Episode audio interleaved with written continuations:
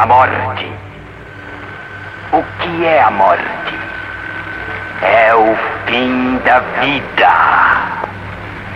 O que é a existência? É a continuidade do sangue. O que é o sangue? É a razão da existência.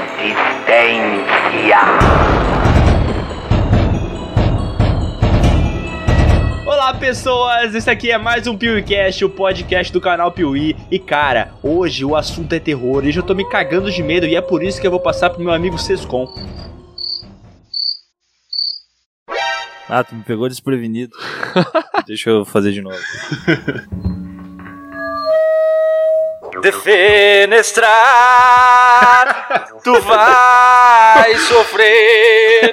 Defenestrar, tu vai sofrer. Meu Deus do céu, Berg. Alô, pessoas, aqui é o Sescon e eu tô pronto pra defenestrar hoje, hein? Olá pessoas, eu sou o Léo e hoje nós temos aqui novamente o Bruno que se Deus quiser vai gravar o áudio dele direito dessa vez. É claro. Olá, pessoas. Aqui é o Bruno, eu vou falar baixinho, porque senão estoura o áudio. E qual é o assunto do podcast de hoje, Miguel? Cara, hoje nós vamos falar sobre os filmes que a gente se cagou de medo quando assistiu. Aquele filme que, sério, a gente foi dormir, ficou pensando nele e não conseguiu dormir e foi trabalhar mal no outro dia. Ah, trabalhar mal no outro dia, sempre, né? Independente do filme.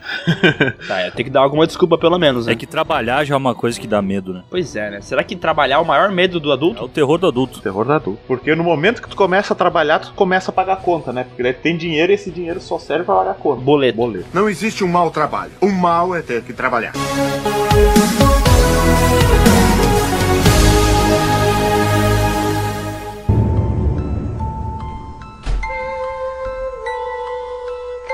Então vou eu começar essa porra aqui, porque eu quero falar de um filme que eu sempre peço pro canal Piuí falar e eles sempre ignoram minha, minha opinião, que é o filme A Fortaleza. Quem assistiu esse filme? já assisti. Clássico do cinema em casa. Aham. Ah, não, vale pedir quem já assistiu. O Sescon já assistiu todos os filmes do mundo, É cara. Ah, o Sescon é o novo Tarantino, né? É que o Sescon não trabalha, né? O Sescon é um vagabundo. Eu sou tipo um, oró- um oráculo da cultura pop. O Sescon é tipo um cara que herdou muito dinheiro da família dele e agora ele fica só em casa assistindo o filme o dia inteiro. Isso, ele gastou tudo em DVD. Ah, desculpa, eu não queria ter revelado a verdadeira história do Sescon aqui no podcast. Na verdade, quando ele era criança, velho, os pais dele foram assassinados na frente de um teatro e dele herdou muito dinheiro e em vez de combater o crime, ele começou a assistir filme e não parou mais. É verdade, é o que me faz esquecer de todos os meus problemas. Tá, mas Bruno, do que que se trata A Fortaleza? Porque eu nunca assisti esse filme. Cara, é um filme que é o seguinte: tem uma escola numa cidade interior, e aí, de repente, do nada, um bando de sequestrador sem noção usando máscaras bizarras de Papai Noel, coelhinho, coruja, passarinho, invadem e resolvem sequestrar as crianças. E aí, é, no decorrer do filme, as crianças ficam pistola porque foram sequestradas e resolvem se vingar dos sequestradores. Aí é um, um Bear Grylls infantil, assim. Elas eles preparam armadilhas, lanças e tudo mais para matar esses sequestradores, se vingar e voltar pra, pra cidadezinha. Tá, pera aí. Esse filme dá, dá medo mesmo? Cara, é porque é o seguinte, eu vou te explicar o, o medo que eu tenho desse filme, né? Pareceu esqueceram de mim pela descrição. Com várias crianças e máscaras.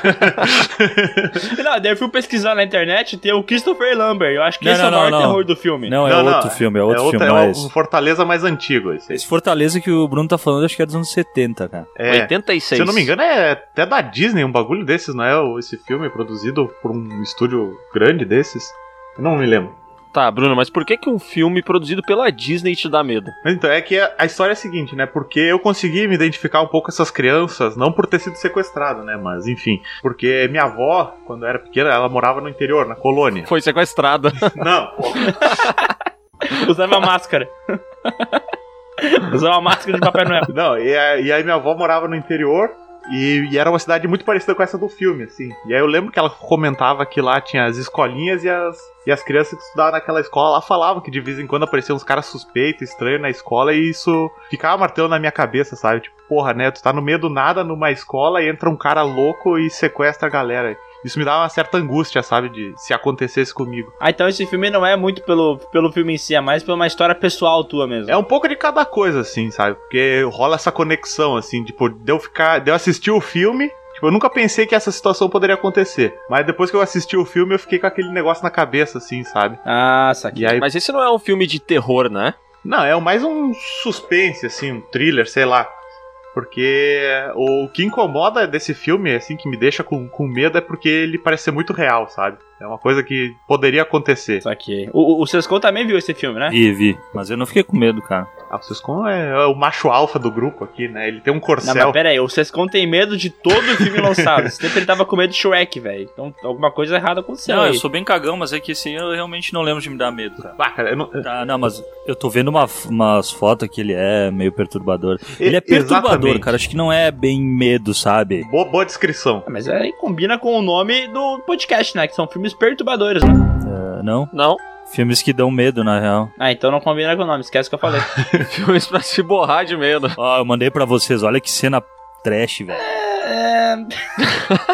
Cara, A cara da criança é muito engraçada. né? Cara, olha o Patolino. O que, que o Patolino tá fazendo ali, velho? Não, não, mas eu entendi o que o Bruno quer dizer, assim, pelo menos por essa foto do Sescon, ele parece ser um filme, assim, bem cru, né? Tipo, parece uns sequestradores que, tipo, foda-se, são crianças, mas e daí, né? exatamente, é isso que eles levam do, do início ao fim do filme, sabe? Vamos sequestrar e foda-se se é criança, mulher ou não. Tanto que rola umas indiretas, assim, dos sequestradores que eles vão querer dar um. Fazer um estupro com a professora e tal, que vão querer matar as Nossa. crianças, sabe? É meio, meio foda por causa que é pesado, assim, a, a, a atitude dos, dos sequestradores.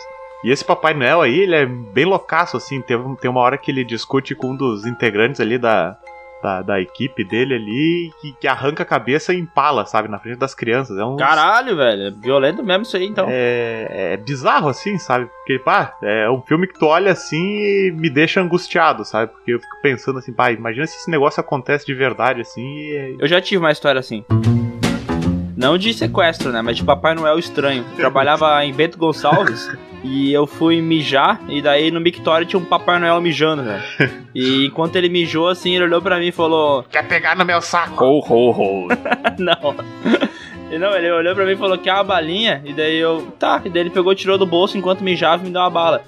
Que nojo. Vocês lembram desse Papai Noel, né? Vocês estavam juntos naquele dia ou não? Que nojo. Ah, não Eu tá. não tava junto no Victoria contigo com o Papai Noel, cara. Não lembro disso na minha vida. Tá, mas tu tava na agência que eu trabalhava, pô. Tu viu o Papai Noel lá? Ah, eu lembro desse Papai Noel. Papai Noel que entregava bala lá na, lá na agência e tal, e levava a gente pra casa dele. É, gente boa, o cara. Eu já dormi lá várias vezes. Ele tinha umas roupas que ele me dava, uns shortinhos e tal, bem legal. Mas o final desse filme aqui é muito, como é que diz assim, ele, ele traz um alívio, assim, né? Porque, posso contar? Vou contar. Não, não, pô. Ah, não, não, não, puta, esse filme não. Eu preciso assistir. Esse aqui é o, A Fortaleza. É um filme que todo mundo tem que assistir. Se botar spoiler aqui. Eu tô esperando o relançamento no cinema. Porra, eu, eu vou contar, foda-se. Ah, os caras tão menosprezando um filme que tem nota 7.1 no IMDB. Ah, sai daí. São muito arrogantes, cara. Os caras me fizeram assistir A Freira no cinema, estão reclamando. Oh, que polêmica! Esse é um filme que perturba a freira, né? Tão ruim que ele é, né? Perturba de verdade. Aí no final do filme é muito massa, cara, porque as crianças elas conseguem se vingar, matar todos os sequestradores e no final eles pegam o coração do Papai Noel e colocam no formal assim e exibem na sala de aula, sabe? Ah, legal, daí criou várias crianças psicopatas, né? Exatamente, é, é isso aí, não, como é que diz aquela frase de, de coach, né? Faça o seu medo ter medo de você. Ah, que isso, cara. Isso é um grande filme de coach. Oh, que lição, hein? Caraca, essa foi boa, hein? Gostei. Porra, obrigado, gente. Eu me esforcei dessa vez, viu? Cara, eu vou puxar um só porque o, o Miguel, ele, ele reclamou da, minha- na minha eu ouço lista. o Sescon falando, cara, eu vou puxar um. Parece muito outra coisa, cara. Maconheiro! Pode Você crer! vai morrer! Eu vou, eu vou puxar um prensado. Mas peraí, eu vou, eu vou puxar. Eu vou puxar uma cara. Não, cara, nada a ver. Eu vou puxar um. Psicotrópicos Sesconha. Every day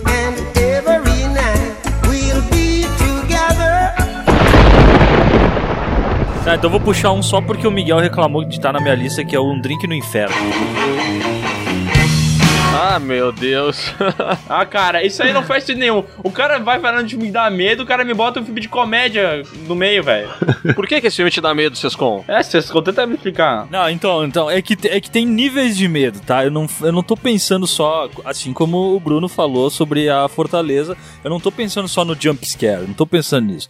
Tô pensando em coisas que me incomodavam. E, cara, tinha uma cena do Drink no Inferno, lembra que eles, eles se trancam numa salinha lá no fundão, e aí fode tudo e tá cheio de, de vampiro. Aquela cena que eles que eles estão entrando nas- na- nessa salinha e vem um monte de vampiro vindo pra cima. Essa cena me dá uma agonia, cara, que me incomoda demais, velho. Saca? Ah, não, é, é assim, eu acho a maquiagem filme muito massa, né? Porque ela tem uns vampiros meio feio pra caramba, né? Com os dentes, tipo uns narigão, assim, umas orelhas pontudas. Ele parece uma visão meio, tipo, muito escrachada do vampiro. Isso eu acho bem foda. Só que a parada é que o filme ele leva mais pra comédia, né? Então tem, tipo, um cara que tem, na- no lugar do pinto, ele tem uma pistola e dois, duas bolinhas ali pra botar bala, dois tambor, né? Então, tipo assim, é do Robert Rodrigues esse filme, né? Ele é muito mais comédia do que propriamente de terror, né? Por isso que eu não consigo ver aqueles vampiros sentir medo, porque depois eles morrem com água benta derretida na cara, sabe? Muito bom. Cara, nessa época o Tarantino ele parece o Matheus Nachtergaele, né? Olha, É, parece mesmo. tá magrinho, com cabelinho ralo, parece, parece ele. O que, que mais te deixa com medo nesse filme, seus com? Não, basicamente essa cena aí, quando eles saem também, que tá cheio de vampiro, assim, essa cena eu me lembro de me incomodar bastante.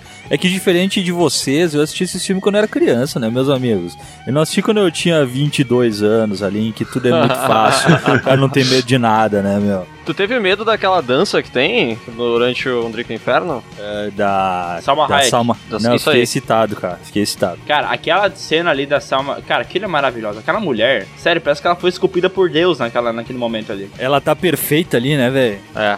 É, cara, da- sério, não tem erro ali. É maravilhosa, né? Eu só acho que melhora quando ela fica com a cabeça de vampiro, assim, meio cobra, não Ah, é? não, daí é delícia. Daí mexe no meu fetiche também, né? Nossa, cara, coisa linda, velho. Então o Sescon, na verdade, ele tem medo de multidões, né? Não, cara, tem, tem outros filmes que eu botei aqui que também me incomodam essas cenas. Saca aquela cena do, do primeiro Indiana Jones? Não dá medo, tá? Já tô explicando. Aquela cena do Indiana Jones que ele, ele passa por baixo de uma porta fechando e ele pega o chapéu. Sim. Aham. Esse tipo de coisa, essa coisa de que não vai dar, me dá, me dá uma agonia, velho. Saca?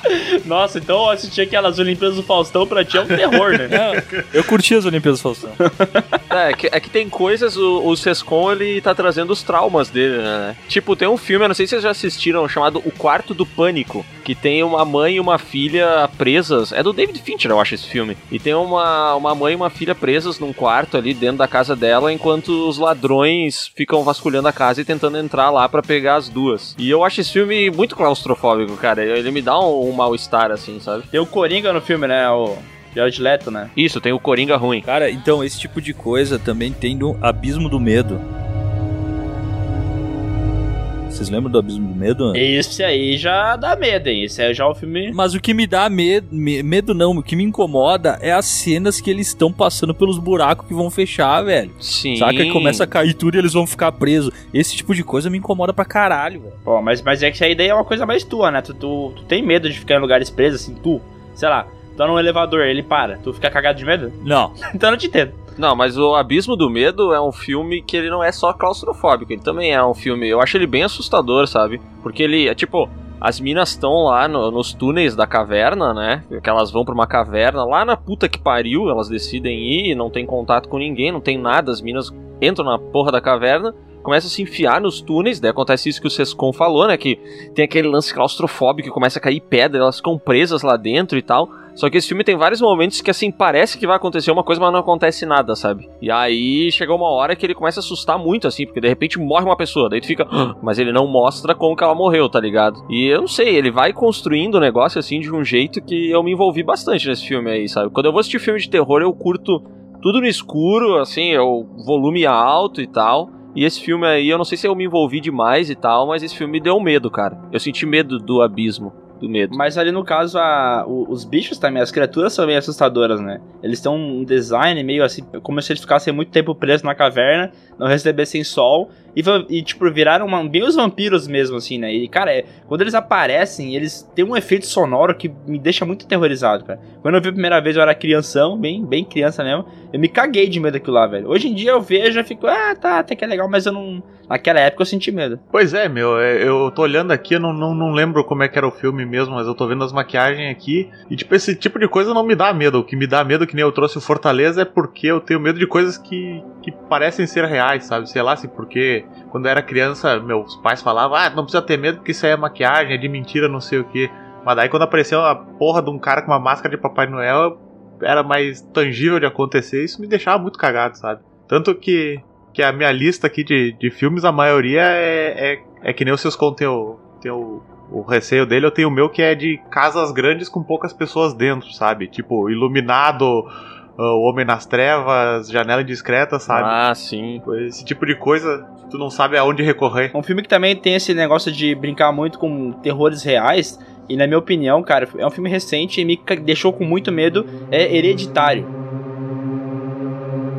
Cara, Hereditário é um filme muito foda, que ele conta a história de uma mulher que eh, acabou de perder a mãe e tal, e daí ela começa a descobrir o passado da mãe, começa a ver que ela era envolvida com umas treta de ocultismo, conjuração de, sei lá, até de espíritos e tal. E, cara, ela vai. Ela acha meio estranho, porque ela não sabia que a mãe dela era ligada com isso, né? E daqui a pouco, em determinado momento do filme, acho que é um pequeno spoiler, então talvez, né? Não sei se alguém não viu, cuidado. É, a, a filha dela morre, né? Porque ela tá voltando de uma festa que ela foi junto com o irmão dela. E a menina era alérgica a amendoim, eu acho, uma coisa assim. E quando ela volta no carro, ela quer botar a cabeça pra fora da janela e ela quer respirar, né? Porque ela tá sem ar. Quando ela faz isso, o Pia perde o controle do carro, bate num poste e arranca a cabeça da mina. E daí, cara, a partir do momento que isso acontece, o filme muda completamente. Porque a, a, a mãe do filme começa a ficar muito perturbada, ela começa a ter uns, uns surtos, assim, ela quer muito com- conseguir conversar com a própria filha de novo, então ela acaba encontrando uma mulher que ensina como é que ela faz isso. Só que essa parada, velho, a parada do filme é que, na verdade, ela não tá se comunicando com a filha dela. Ela tá abrindo um portal, um portal não, mas ela tá meio que conversando com um demônio que quer vir pra Terra, entendeu? E esse demônio vai possuir, vai, é, vai usar um dos personagens do filme. E cara, ele brinca com esse negócio de real, porque ao mesmo tempo que perder um ente querido, sofrer um acidente de carro é um medo real, é uma coisa que pode estar na vida de qualquer um, tem coisas do ocultismo. Então, tipo, tem um cara que começa a pegar fogo do nada, velho. E tu não sabe como é que isso tá acontecendo. Ela bota um, um livro no, no, no fogo e pega fogo no cara, sabe? E assim, ó, é muito. Não tem efeito especial tipo 3D. É, é tudo feito com efeito prático. Então tu fica com muito medo de ver aquilo lá, porque parece muito real. Cara, é que esse filme aí, a finaleira dele, ele, ele, o ritmo dele fica bem, bem frenético, né? Começa a acontecer um monte de coisa, bem assustadora, Aham. mas até então ele é só aquela coisinha que vai te incomodando, né? Não tem. É, mas assim, uma das cenas que mais me deixa com medo nem é uma cena muito frenética, que é aquele momento que ela entra no quarto da mãe dela, né? Pega um livro e a luz tá é, desligada, né? E quando ela vira pro lado, assim, cara, não tem efeito sonoro, a música é baixa, ela vira e ela vê a mãe dela, cara, do lado dela sorrindo pra ela, sabe? E a mãe dela tinha morrido, então, tipo, ela vê só aquele espectro da mãe dela e, a, tipo assim, a Toni Collette, que faz a mãe, a expressão facial dela passa tanto medo no cara que o cara fica, meu Deus, cara, isso ela tá vendo mesmo? Será que ela tá louca? Daí quando ela acende a luz, desaparece, sabe? Mas não é daquele jeito invocação do mal de fazer terror com barulho alto e efeito sonoro e um monte de coisa. Não, ele é muito suave, sabe? Isso, te- eu- isso me deixa com muito medo, é muito perturbador o clima que o filme cria. Ah, mas esse lance de mexer com o espírito também é outra coisa que me dá uns cagaços, sabe? Aham, Ah, eu tenho muito medo disso. Cara, é, tem vários filmes que exploram essa ideia e, e quando acontece. Eu não sei, Léo, tu chegou a ver o Hereditário ou não? Assisti, cara. Eu, eu curto bastante Hereditário, eu acho um baita filme. Mas eu tenho um pouco de dificuldade de, de, de sentir medo com filmes, assim, pra ser bem sincero, sabe? É, eu não sei se é porque eu assisto muito filme de terror, mas é um- geralmente eu não tenho medo, assim. Mas Hereditário, ele tem um lance de que ele é aquele filme que te incomoda, né? Ele vai causando aquele incômodo, assim, a história ela começa a ir por uns, por uns caminhos, assim, que eu acho massa quando um filme mete, tipo, o capiroto no meio, ou algum tipo de ritual, algum tipo de seita, Uhum. mas ele coloca isso de uma maneira bem sangrenta, sabe? Bem, assim, crua. E eu acho que Hereditário faz isso, sabe? Ele tem todo um, um lance ali, que não dá pra falar, porque senão vai entregar o filme inteiro, mas ele tem uma parada envolvendo, assim, espíritos, ocultismo e essas tretas que ela é ela é meio crua, assim, ela não é estilo Invocação do Mal, que tipo, ou aquele sobre, sobrenatural, sabe? Que, uh, o diabo, nossa, tomou conta do garoto, o garoto mata gente. Não é uma parada assim tão rasa, sabe? Isso eu acho legal. É, Tá ligado aquela cena no final do filme que um certo personagem começa a levitar, saca? Sim. E, e o jeito que acontece, cara, não tem barulho, sabe? Não tem som. Ele só vai andando assim. E é tão bizarro, aquilo é tão desconexo com o que tu acha da realidade que tu fica meio perturbado, sabe? Tu fala, caralho, será que o que ele tá vendo é real? Será que ele tá dormindo, tá ligado? Será que é um sonho? E é, e é tudo muito cru, né? Tipo, o personagem morre, eles falam as coisas, aí aparece uns personagens pelados, assim. Cara, esse final do filme é muito bizarro e eu acho muito foda. Foda, eu gosto bastante desse filme. Eu gosto também da, do lance dos- das maquetezinhas, saca? Que vai, vai mostrando a passagem de tempo tal. Acho muito a fuder, cara. Curti bastante Hereditário. E tem um filme novo do cara, né? Que tá pra sair, o Midsommar. É, esse diretor, o Ari Aster, né, o nome dele, né? Ele começou com o Hereditário, um cara iniciante, ele, tipo, já mandou muito bem. E esse ano já tem mais um filme dele que todo mundo tá elogiando, né? Só que o que parece é que ele faz esse tipo de filme que crítico gosta e o público não. Eu acho que o público, quando vai ver um filme de terror, acaba esperando a parada Annabelle, sabe? Que é barulhão, é jumpscare. E que aí quando chega num filme que é muito mais imersivo, é muito mais de como comunicar e como construir tensão, a pessoa acha monótono, né? E ela acaba não gostando. É, que eu acho que a gente entrou numa fase de filmes de terror que, cara, hoje em dia, esses filmes de terror que envolvem jumpscare e tal, eles têm bilheterias muito monstruosas, né? E acabou que toda a indústria do terror, ela, ela seguiu esse caminho. Então, eu, eu, eu particularmente acho um jeito de fazer terror muito idiota, sabe? Porque dizem, né, tem, tem comparações que o jumpscare é mais ou menos com a comédia que te faz cócegas pra rir, né? Tipo assim, tu vai rir, entendeu? Não tem como tu fugir do susto mas ele não te causa medo, ele te dá susto. Sabe? Eu não acho esses filmes assim assustadores. É por isso que eu não sou um grande fã de nenhum filme do, do James Wan. Eu não sou fã desses filmes novos de terror que tem por aí, que saem 15 por ano, tá ligado? Eu não, eu não sei, esses filmes eles não me pegam, sabe? Eu curto mais filmes que às vezes não são tão tão assustadores, mas que assim, durante a jornada, durante aquelas duas horas de filme, eu fico tenso, tá ligado? Eu fico eu tentando entender a história, e ele não revela muito, ele não mostra a criatura, tá ligado? O filme do James Wan é o contrário, ele mostra a criatura de cara e ela vem correndo e dando um grito, naquela cena que ele adora fazer em todos os filmes dele, né? Que a criatura vem assim, parece andando no É. de skate, né? Skate, em vem, direção né? à câmera e com a boca aberta, tipo.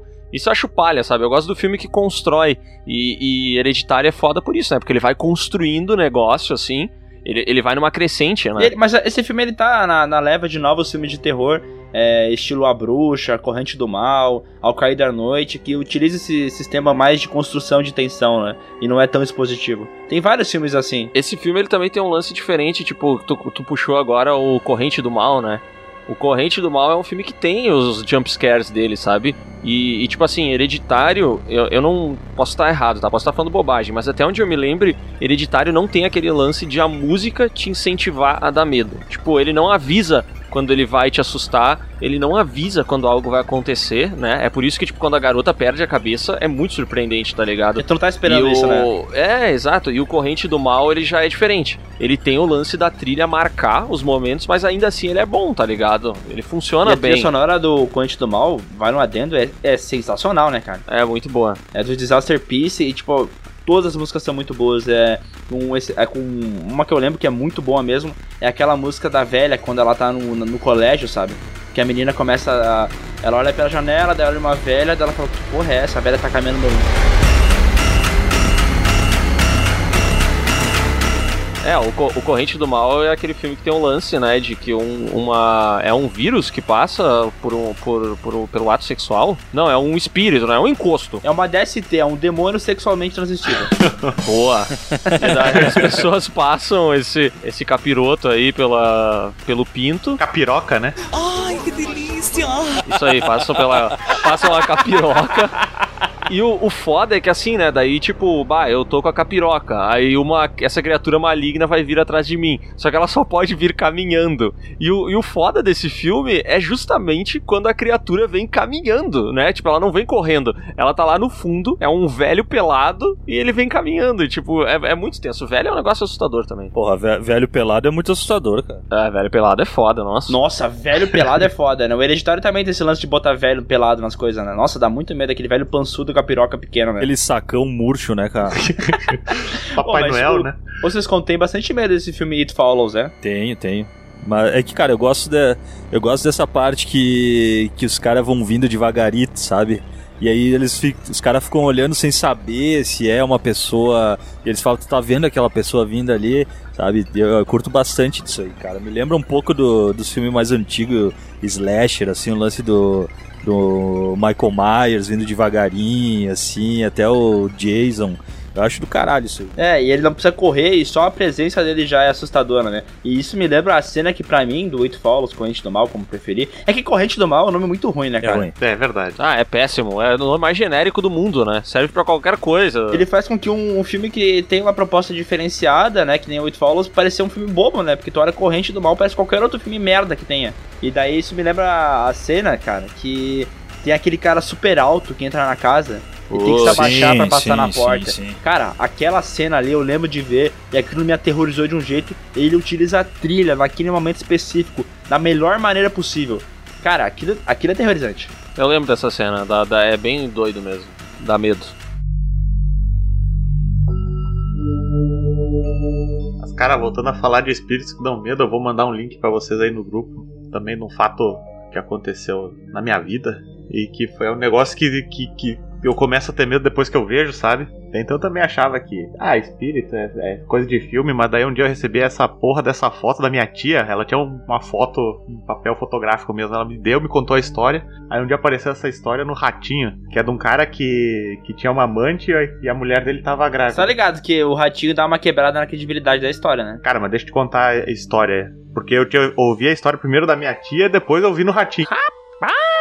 Aí a história da foto é que o cara tinha uma, uma amante e a mulher dele tava grávida. Só que daí ele queria se livrar da mulher e ficar com a amante. Aí o que ele fez? Ele matou a mulher e casou com a amante. Aí quando foram tirar a foto do casamento, eles foram em quatro fotógrafos diferentes e as quatro fotos saíram igual, sabe? Tipo, com, com o casal no fundo e essa, esse corpo enviesado na frente, assim. Aí eu comecei a, a, a- ter uns cagaços desses filmes de espírito, sabe? Puta que pariu. Acho que é por isso que eu tenho medo de, de casa grande sem ninguém dentro, sabe? Porque qualquer barulho que tiver, eu vou ter medo de. Ah, não, mano, nem fudendo que isso aqui é real. Pior que é, meu. Vocês abriram a foto aqui, vocês viram isso? Eu tenho essa foto impressa, um dia eu mostro pra vocês ao vivo. Cara, é, é Por bizarro. que, que tu tem essa foto impressa? Porque minha tia é meio maluca, ela me deu essa foto. Ela disse: ah, toma uma foto aqui pra ter história pra contar. Aí eu tenho essa coisa bizarra aí. Ah, não pode ser. Ah, eu também, mano. Ô, na boa, vamos, vamos dar um adendo então no, no, no podcast e falar sobre espírito. Vocês acreditam mesmo nessas paradas? Porque eu tenho uma dificuldade tremenda de aceitar isso. Eu não acredito. Ah, cara, eu, eu não sei. Eu tenho. Eu prefiro não brincar com essas coisas. O Seco lá não acredita, mas o, o Sescon, ele é. Ele é todo cagadão, então não deve acreditar nessas porra. não, não, não acredito não. Zero, zero por cento. Acho que não existe porra nenhuma. Não acredito em nada. O Sescon é o nosso padre Quemedo aqui. Eu acho que esse é o tipo de coisa que é melhor a gente não brincar, né? Tipo assim, ah, provavelmente não, mas vai saber, né, cara? Eu prefiro não arriscar. E aí, então por isso. Todo mundo tá sozinho em casa agora? Sim. Então, de boa aí? Até agora sim. Ah. Agora eu não sei mais.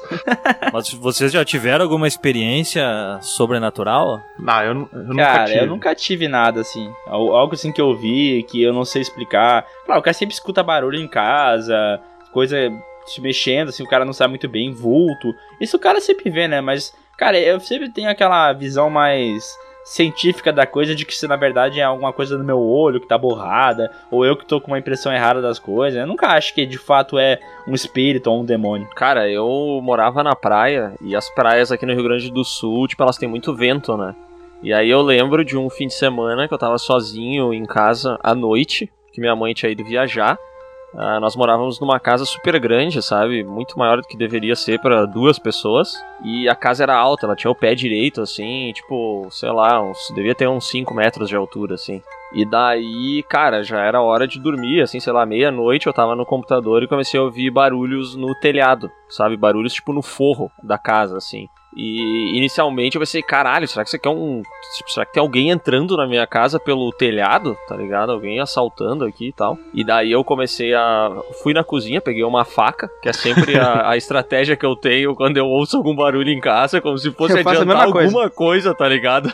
Mas eu fui, peguei uma faca e saí, assim, tipo, perseguindo o barulho e tal, tá ligado? E de repente eu ouvi um, um estouro, assim, num, num dos quartos. Tipo, pum, como se tivesse caído alguma coisa do, do forro dentro do quarto. Aí quando eu cheguei lá pra ver, cara, não tinha absolutamente nada e a cama tava toda bagunçada, tá ligado? Tipo, como se alguém tivesse caído ali e se mexido. E daí eu fiquei tipo, caralho, o que que tá acontecendo aqui? E comecei a vasculhar a casa, vasculhar a casa e, cara, não achei nada. Aí passou tipo duas horas, eu tava borrado de medo, pensando, tipo, caralho, tem um espírito maligno aqui na minha casa, tá ligado? E aí eu decidi que eu ia dormir. E aí foi no momento que eu levantei pra, pra desligar o computador e tal, fui desligar as luzes da casa, assim, e daí passou um bicho enorme no chão, tá ligado? E eu achei que fosse um ratão, mas era uma raposa, velho. Tinha uma raposa no morro da casa. Ela entrou lá, lá pra dentro. Ai, e, velho. e essa é a minha história de espírito, cara. Não era um espírito, era só uma raposa. Filho da puta, eu tava com muito medo, Eu mano. também, cara. Que filho da Porra, puta. velho. Eu tava com medo de verdade ouvindo essa história, velho. Cara, mas, mas a raposa dá medo, velho. Eu não sei como é que vocês reagem com uma raposa na frente, mas eu, tipo, porra, eu sou guri da cidade, eu não sei o que fazer. Ah, cara, mas mete uma bicuda na raposa e deu, caralho. Vai, vai se preocupar com o bicho? E fede, velho. Eu tava aqui que nem o Chaves dentro da casa da bruxa do 71, cara. Eu tava, eu tava com medo. Eu juro vocês, mano. Eu tava abraçando meu braço, assim, eu tava, meu Deus, ai, Eu tava caralho. aqui já. Stallone, vem aqui, Stallone. Quem está aí? É você, Satanás?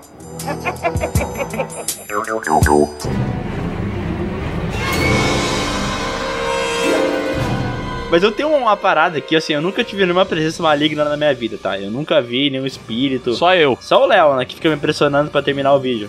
Mas tirando isso, cara, eu não lembro de nada assim que, que eu não sabia explicar. Mas algumas coisas, eu não sei se você tem essa mania, velho. Às vezes acontece um barulho na casa, ou em ti, assim, perto de ti, tu não sabe de onde é que veio esse barulho. Daí tu, te- tu- daí tu fica, tipo, tentando imitar o barulho de novo pra ver se ele vai fazer do mesmo jeito. Tipo, às vezes eu tô no computador, assim, e dá um estalo, sabe? E eu não sei onde é que é o estalo. Eu fico batendo na cadeira, fico batendo na mesa pra ver se não fui eu que fiz o barulho, sabe? Sim. Porque pra mim foi o capeta que fez. Só que eu, cara, eu não acredito mais nisso. Tipo, quando eu era criança eu tinha muito medo. Eu era, cara, eu era o cara mais borrado do mundo. E eu, eu olhava filme, tipo, ó, O Exorcismo de Emily Rose, que é até um que eu botei na minha lista. Cara, eu vi esse filme, eu fiquei perturbado por muito tempo. Eu tinha muito medo daquelas imagens, ah, espe- especialmente aquela cena que ela tá na escola, na, faculdade, eu acho. E ela vai olhar pro lado assim, e o, o, o colega dela tá normal. Daqui a pouco ela olha de novo, o, o colega abre uma boca preta, assim, os olhos pretos meio que derretendo. Vocês lembram disso? Sim. Sim. Cara, aquela imagem me perturbou por muito tempo. E eu não sei se é porque eu era tão cagado na infância que daí com o tempo eu aprendi. E hoje em dia, assim, pra ver um filme e realmente ter medo é difícil, cara. Nossa, é muito difícil. Cara, eu a única situação que eu tive na minha vida de não saber explicar foi como é que pode uma pirâmide dar certo depois de dois anos. Não, mentira. Ah, cara, foi uma vez que eu tava deitado na cama. Eu pensando que era pirâmide de Gizé, caralho. Não Rinodê. Não. Você parece burro! Cara, uma vez eu tava deitado na cama, no escuro, assim, tipo, ah, o cara tava dando aquela olha- olhadela no, no celular, e, ah, vou desligar agora e vou dormir. E eu desliguei a luz e eu não tava dormindo ainda, e eu senti a cama mexer como se alguém tivesse, como se uma pessoa tivesse trombado na cama e ela girado um pouquinho, sabe? E era uma raposa. Não, não, não, juro, foi a única situação, assim, que eu passei e eu... E tu não tem explicação disso, do que Não, não tem explicação. Ô, Léo, tu não quer contar aquela história de aparição que tu me contou esses tempos no almoço do Piuí? Uh, tensa, hein? Não, cara, assim, ó. É porque isso aí eu fiquei com medo quando tu me contou, de verdade. É, putz, é que o lance é assim, ó. Eu perdi o meu pai com 3 anos. Não que eu perdi ele, tipo, na floresta, mas ele faleceu, né? No shopping. É, não perdi no shopping. Ele faleceu com três, quando eu tinha 3 anos de idade. E aí, eu não lembro disso, tá ligado? Mas toda a minha família conta de várias situações durante a minha infância em que eu falei, tipo, sabe, eu tava, sei lá, as pessoas estavam na sala assistindo TV e eu tava no quarto conversando. Aí elas iam até o quarto pra ver o que tava rolando. Eu tava lá olhando com cara de bunda pra elas e elas perguntavam, pô, o que, que tu tá fazendo aí? E daí eu falava, ah, tô falando com o pai. E daí, um outro momento, tipo, sei lá, tava em, na casa de alguém, aí eu saía de onde estavam todas as pessoas, ia pro lado e começava a conversar. E as pessoas perguntavam quem era, e eu falava, pô, tô falando com meu pai. E várias situações assim, tá ligado? Que as pessoas contam que eu meio que via o meu pai e conversava com ele e tal, e um lance muito doido, assim, eu não lembro de nada, sabe? Eu acho que o mais curioso é que durante muitos anos da minha vida, depois disso, depois quando eu era adolescente e adulto, eu não lembrava do rosto do meu pai, tá ligado? Tipo, a minha mãe pegava uma foto e me mostrava a foto, e eu não conseguia reconhecer qual daquelas pessoas era o meu pai, sabe? Meu pai tocava numa banda nas horas vagas, assim. E aí ela pegava uma foto da banda, me mostrava, e eu não lembrava quem era o meu pai. E eu passei muitos anos assim, tipo, teve, a fase que eu via meu pai e a fase que eu não lembrava nada do meu pai, assim. Eu cheguei a esquecer o nome dele já uma vez que me perguntaram, tá ligado? Eita. E... Mas eu não sei o que, que isso significa. Talvez eu tenha só desenvolvido essa perda de memória recente que eu tenho. Ah, pelo que eu, meus anos de medicina, aí diz que tu tem Alzheimer, Léo. Cara, mas um lance que me dá medo real são animais, tá? Tipo, a raposa me deu medo. Mas tem outras coisas que me dão medo, cara. Tipo, rato, eu acho um puta bicho nojento, cara. Esses tempos eu fui na casa da minha mãe e tinha um ratão passando na garagem, sabe? E eu fiquei, tipo, o rato parou, ele não ficou andando, tá ligado? Ele parou e ficou me olhando. E eu parei e fiquei olhando pra ele. e, tipo, ele tava com medo de mim e eu também tava com medo dele, tá ligado? E aí eu peguei um cabo de vassoura, que era a coisa mais próxima que eu tinha, uma vassoura. Peguei a vassoura e saí correndo tentando bater nele. E só que, tipo, eu não consegui. E aí, na semana seguinte, quando eu fui na minha mãe, esse rato tava morto na garagem. Tipo, eu acho que alguém botou veneno lá e o rato morreu. Só que, cara, era muito nojento, velho. Eu não tinha como juntar ele, cara. Tá, mas peraí, vocês realmente acham tão nojento um ratinho? Ele é um bicho tão de boa, porra. Puta, rato é nojento. Não, não, velho. não, não, mas eu tenho medo de um outro bicho que eu não vou falar porque é muito ridículo, então vamos. Não, não, não, não. Eita, o- vocês conhecem aqueles caras que tem medo de borboleta, velho. Agora fala. Não, cara, eu tenho medo assim, mas não é medo, cara, é pavor de sapo, velho. Ah, mas eu também não gosto. Eu acho nojento sapo. Quando eu era criança, eu pegava na mão, sabe? Eu pegava pelo pezinho, assim, e saía brincando com o sapo. E, cara, mas hoje em dia eu, eu, eu acho um bicho bem nojento, assim. Minha mãe tem pavor de sapo, cara. Sério, se ela vê um sapo perto dela, ela quase desmaia, velho. É muito absurdo. Mas eu também, velho, eu também. eu achei- a única vez que eu achei que ia infartar na minha vida foi quando eu tropecei num sapo no escuro, velho. que merda é essa, Como cara? assim tropeçar num sapo? Cara, porque eu tava na garagem de casa e a garagem. Eu tava saindo de casa. E aí até eu entrar no carro no escuro, né? Aí eu dei a volta por trás do carro e eu tropecei em alguma coisa. E eu liguei a lanterna do celular e apontei pra ver no que, que eu tinha tropeçado, velho. E era um sapo, cara. Aqui tem coragem. Esse tempo eu fui botar um tênis, tava na, na varanda ali, tá ligado? A varanda ali de casa, Léo. Eu fui pegar um tênis, botei e tinha um sapo dentro do Ah, tênis, cara. não! Ah, não! Sério, ó, que nojo, velho. Eu tava sem meia, velho. Que nojo. Peguei aquele, aquela pele molhada, sabe? Ah. Tem muito sapo na tua casa? Tem, aqui é mato, tá ligado? É cheio de Ah, bicho. meu. Sapo pra caralho. Puta merda. Vocês não têm impressão quando vocês ficam próximos de uma aranha, assim? Eu não sei, sabe? Tipo, em alguns lugares tem muitas aranhas, não tem explicação. E, e todas as vezes que eu mato uma aranha ou que eu vejo uma aranha, eu sempre penso, tipo, bah, será que o veneno dessa aranha poderia me matar? Eu não sei, tá ligado? É um bicho perigoso, velho.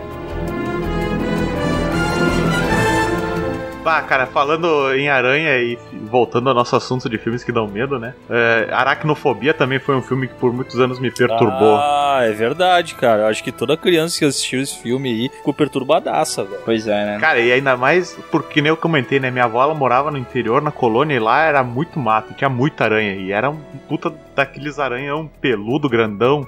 Caralho, aí. Delícia, Nossa, né? se tu visse, se tu visse uma aranha com uma máscara de Papai Noel, então tu ia infartar. Tá, mas ó, me, me, me lembra, o Aracnofobia é aquele filme que tem várias aranhas ou é aquele filme que tem uma aranha gigante? Não, é, o ara- é que tem uma infestação de, de aranha numa cidade. O filme é de uma espécie de aranha que, que vai para os Estados Unidos depois de uma expedição na Amazônia, uma coisa assim, e ela começa a se reproduzir e vira uma praga, só que é uma aranha muito peçonhenta. E aí ela começa a tacar o terror na, na vizinhança. Ah, e ela tem. E, e o filme trabalha bastante com umas cenas que, cara, que a gente já tem medo natural. Tipo, tem aquela cena do, do box, né, meu? Sim. Que, tipo, que a, a guria tá, ou a mulher, não lembro. Ela tá lutando boxe com uma aranha? Isso, tá lutando boxe, cara. E aí a- e é difícil, porque a aranha tem um monte de braço, né, cara? Daí ela acaba perdendo. Que merda. Isso é um terror mesmo, né? Puta que pariu. Não, então, e daí ela tá no box, e aí tem uma aranha que tá pra descer nela, e aí ela bota o shampoo na cara, daí tu fica naquela, fica naquela tensão de que ela tá sem o- com o shampoo que ela não vai enxergar. Caralho, é muito foda. Ou, ou quando eles vão botar os tênis, os, os sapatos, alguma coisa assim, tem aranha dentro, aí o cara bota, leva picada assim. Caralho, que, que agonia. Eu não lembro, eu lembro da cena da pipoca, velho, que tinha uma aranha dentro da pipoca, velho. Cara, falando em banho, eu me lembrei de O Grito, não é no Grito que tem aquela cena de uma mão enquanto ela toma banho? Ah, pode ser, cara. Que ela tá tomando banho e se ela começa a lavar o cabelo assim, daí começa a vir uma mão atrás dela. Vocês lembram disso ou não? Eu lembro dessa cena, mas eu não lembro se é no grito ou não, velho. Puta, cara, mas uma coisa agora que tu falou dessa cena do grito. Um negócio que é assustador é tu pensar em ser atacado enquanto tá tomando banho, né? Tipo, cara, é o momento mais assim. Molhado e pelado, né? Caraca, molhado, pelado, tu tá tipo, tá desprevenido, entendeu? E com vergonha ainda. Tu vai atacar o cara com o quê? Com shampoo? É, e daí se tu correr, tu resbala, né? Tem esse problema também, né? Cara, é horrível ser atacado no banho. Tu tá indefeso no banho. É, eu acho que é a situação que tu tá mais indefeso possível, né, na vida. Cara, agora que vocês falaram, tem vários filmes que falam sobre cenas do banho, assim, que são aterrorizantes. Até Psicose, né, velho? Um dos filmes mais clássicos de terror. Tem uma cena no banho, né? Que ela, Sim. que ela é assassinada daquele jeito clássico, velho. O Fred Krueger também tem, né? Que é a musiquinha, né? É, e Psicose tem o lance também de ele. de ele ser um filme que vai construindo a paradinha, né?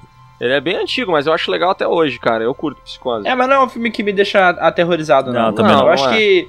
É, é, pra mim tem essa diferença. Filme de assassino eu não, não consigo sentir medo nenhum. Então, tipo, Jason eu não consigo ter medo.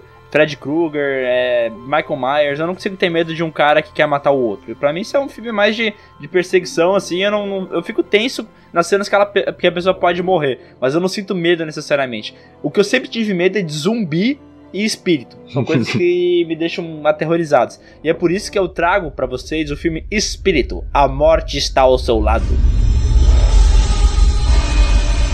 Esse filme me incomodou, cara. Ele é tailandês esse filme, não é? É, acho que é, Tailandia, se passa em Bangkok o filme, vocês estão ligados qual que é ou não? Sim, tô ligado. É aquele casal que, que tem um fotógrafo e tal, e eles estão Ah, voltando de sim. carro e atropelam uma mina e tal e fogem, né? E daí depois disso os caras começam a ser perturbados por várias figuras estranhas, o cara não consegue é, viver direito de tanto que ele é perturbado. E cara, é, ele começa a bater umas fotos e começa a ver umas formas misteriosas nas fotos, né? Uma, uma parada que come- começa a perseguir ele.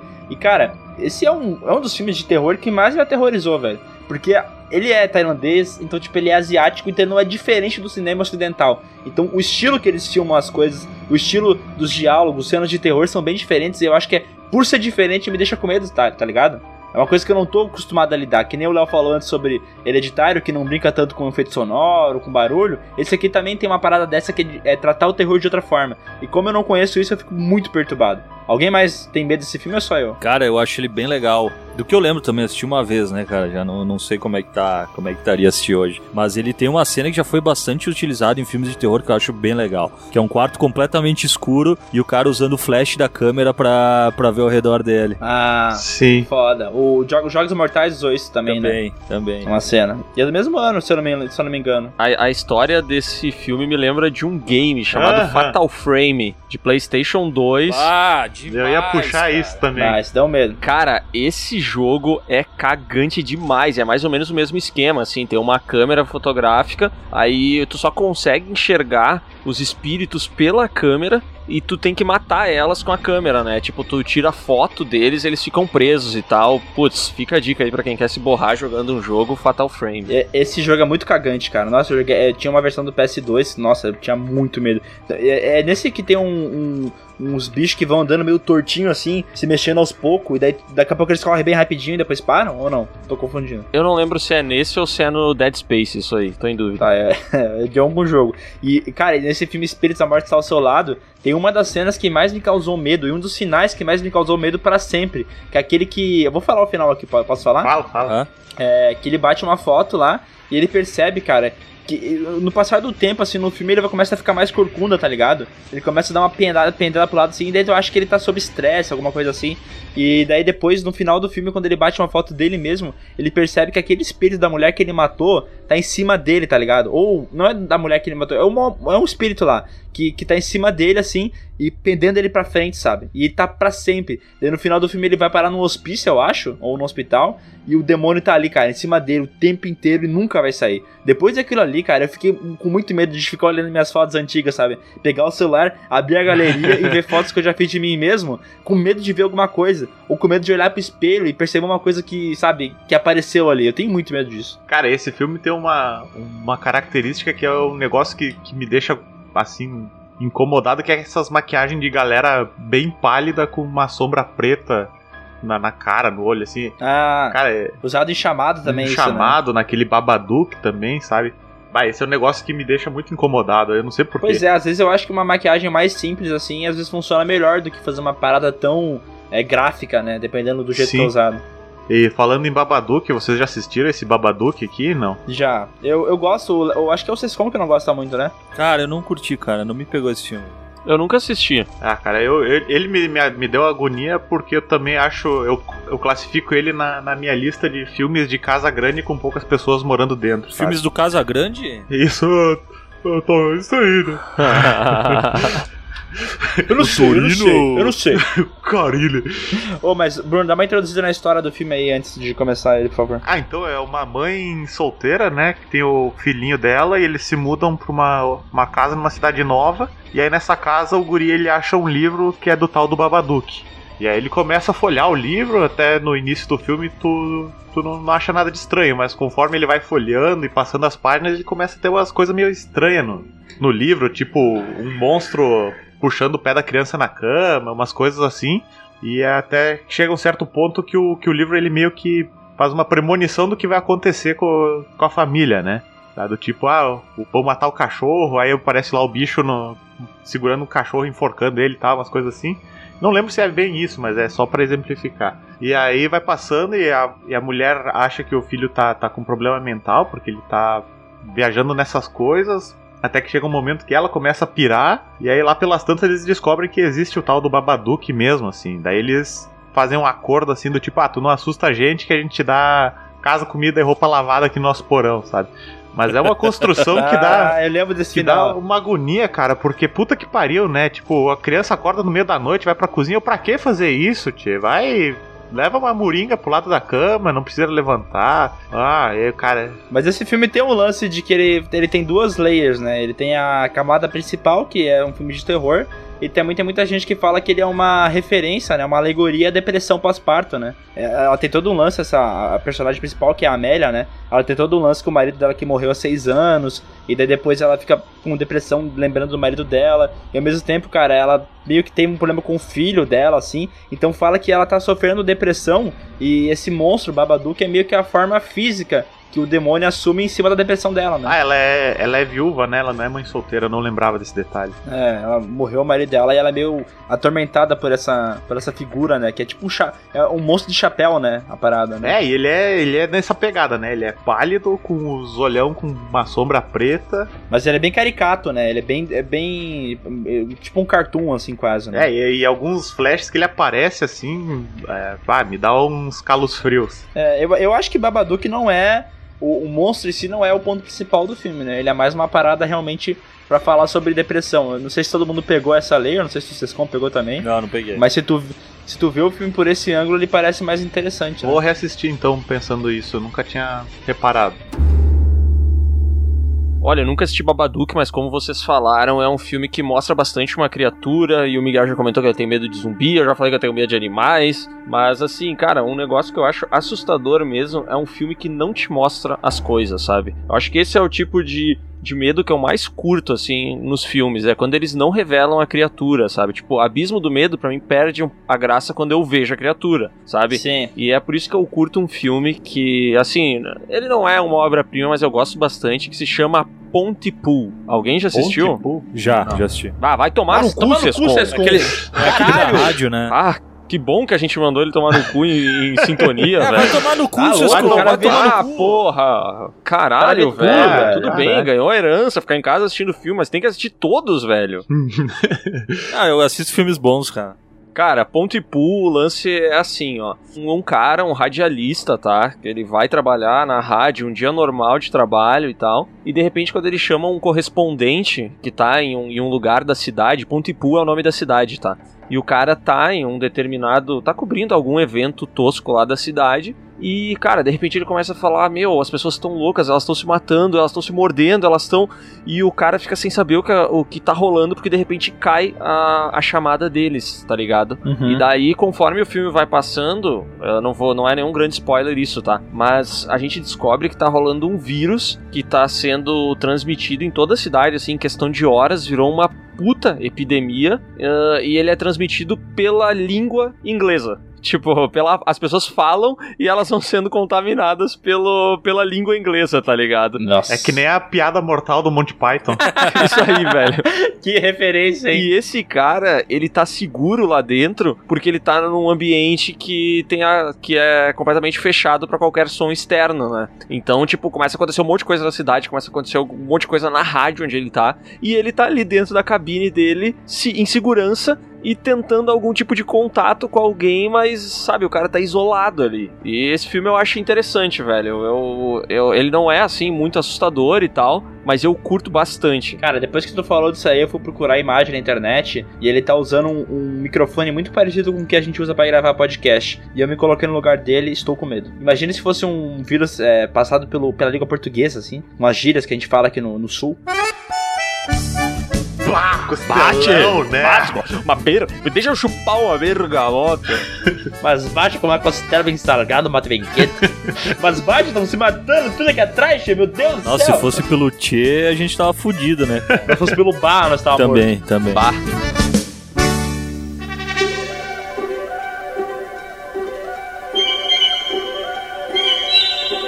Cara, eu vou falar de um aí que talvez vocês não tenham assistido, que ele não, não dá medo eh, pelos mesmos motivos, mas, porque não tem jumpscare e tal, mas é Convenção das Bruxas. Vocês Puta desse filme? merda, eu tinha um cagaço desse medo porque ela transformava um cara em rato Cagaço desse medo.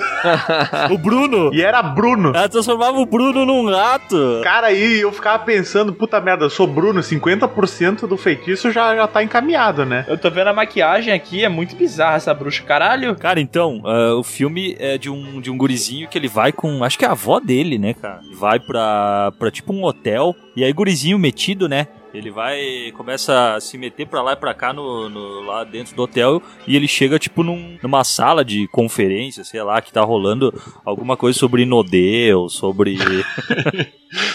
Cara, se tu vai numa conferência e tá tendo alguma coisa sobre Rinodê, foge, velho. Foge, corra pela sua vida. Cara, e daí olha só, daí é um monte de mulher lá, todo mundo sentadinha, começa a conversar, e aí do nada elas começam a tirar as máscaras, e elas são umas bruxas muito horrível, cara. Tem uns narigão, assim, cara, e é muito assustador essa parte aí, velho. Mas esse filme é mais de terror ou mais comédia? Pela- pelas imagens aqui parece mais comédia. Cara, eu, da minha lembrança, eu acho que ele é mais aventura do que qualquer coisa, cara. É, eu, eu também, eu assisti esse filme quando tinha, sei lá, uns 7, 8 anos, mas me parece um terror infantil, sabe? É, é, é, é bem isso.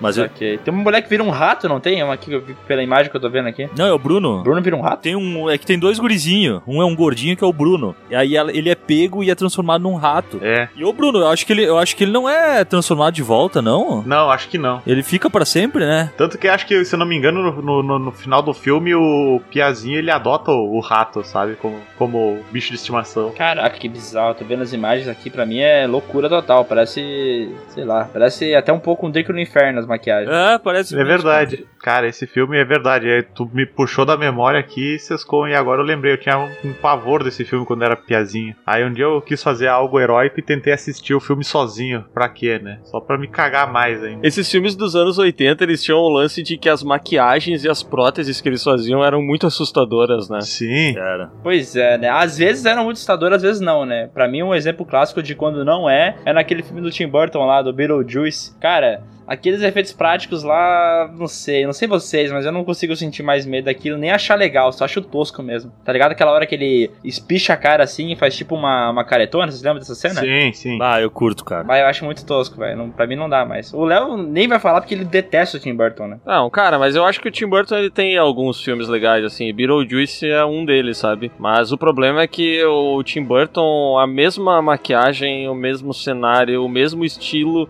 que ele usou em Beetlejuice, ele usa até hoje nessa porcaria desse filme do Dumbo, né? Ele não, ele, ele não consegue, né, cara? Ele tudo, tudo é evanescência, tá ligado? Me incomoda demais isso, cara. Me incomoda demais, velho. O problema do Tim Burton é que todos os roteiros ele e, e todos os filmes ele só dirige ouvindo Nightwish, tá ligado? Eu acho que ele precisa se libertar disso. Ele precisa conhecer algumas coisas novas. Vocês estavam falando sobre terror da infância e pra mim um filme que dá muito medo é aquele O Exorcismo de Emily Rose.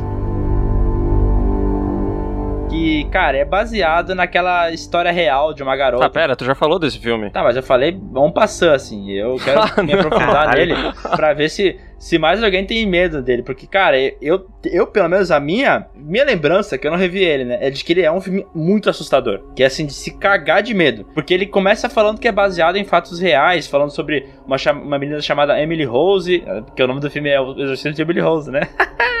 E daí ela vai pra. Ela é uma garota do interior que vai pra uma faculdade. E daí ela começa a ficar possuída pelo demônio. Só que ao mesmo tempo tem esse negócio de que ela é muito religiosa. E daí falam que ela não pode se envolver com as pessoas, entre aspas, do mundo, entendeu? E ela vai se envolvendo porque ela quer fazer amizade. E ela começa a ficar possuída pelo demônio. Daí tem um lance com o horário, sabe? Acho que é três horas que bate. A hora do demônio. E cara, depois desse filme, qualquer dia que eu acordasse às três da manhã, eu não conseguia mais dormir. Sério. Se eu vou olhar no tele... Eu, eu tento ir dormir antes das três, entendeu? Pra não estar acordado às três. Porque eu não quero ficar acordado na hora do demônio. Eu tenho muito medo disso. Por que, que era a hora do demônio às três, tu lembra? Não, eu acho que nem dá explicação, é só porque é muito tarde e tal. Ele, ele deve ter alguma explicação de que 3 é a metade de 6 e 666 é o dono da. Deve ter uma parada dessa. Mas lá no filme eu não lembro muito bem como é que isso é explicado, só sei que eu fiquei com muito medo. Fiquei muito apavorado. É, cara, eu acho que esses filmes aí que começam já baseado em fatos. Cara, eu, não, sei- eu acho que o cara já puxa pela memória de criança, assim, de que cara começou com isso aí, o cara já tá com medo,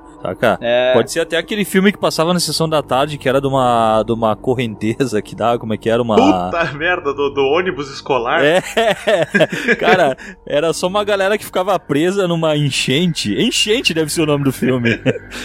ah, enchente. e aí, cara, daí o cara baseado em fatos reais. O cara, ai meu Deus, ah não, cara. O cara já ficava. Ah, sério que esse lance dos fatos reais pega vocês de verdade? Não, não, de criança. Eu digo que de criança o cara tinha um lance assim, saca? De criança, é. Ah, entendi. Porque ó, o, o exorcismo de Emily Rose termina com as imagens supostamente reais do exorcismo dela, tá ligado? Dela fazendo a voz. Eu vou matar você. Caralho, velho, 10. como que era criança.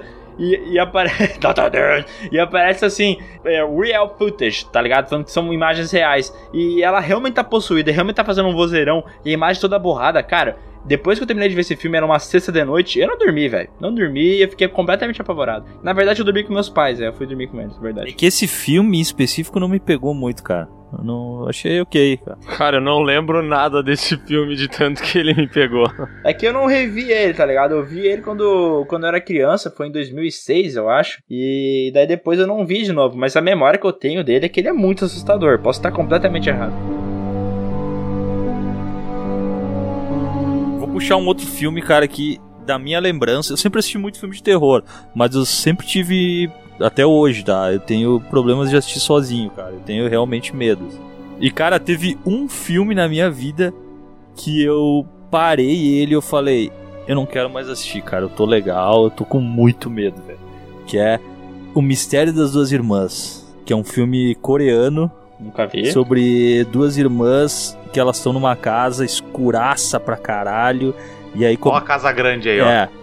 Eu não sei, meu, não sei. Eu não sei, eu não sei. Black Sabbath. Já viram esse vídeo dele? Sim. Não. Como é que é, cara? Cara, são duas. Acho que é o Caio, mais não sei quem, falando pra câmera, alguma coisa. Olha aqui, casão. E ele chega no fundo e faz a, a mão de, de roqueiro e fala: Black Sabbath. O vídeo clássico eu lembro do Casagrande é aquele que, que pede qual que é a probabilidade do Corinthians ganhar É, o campeonato sim, ou de perder.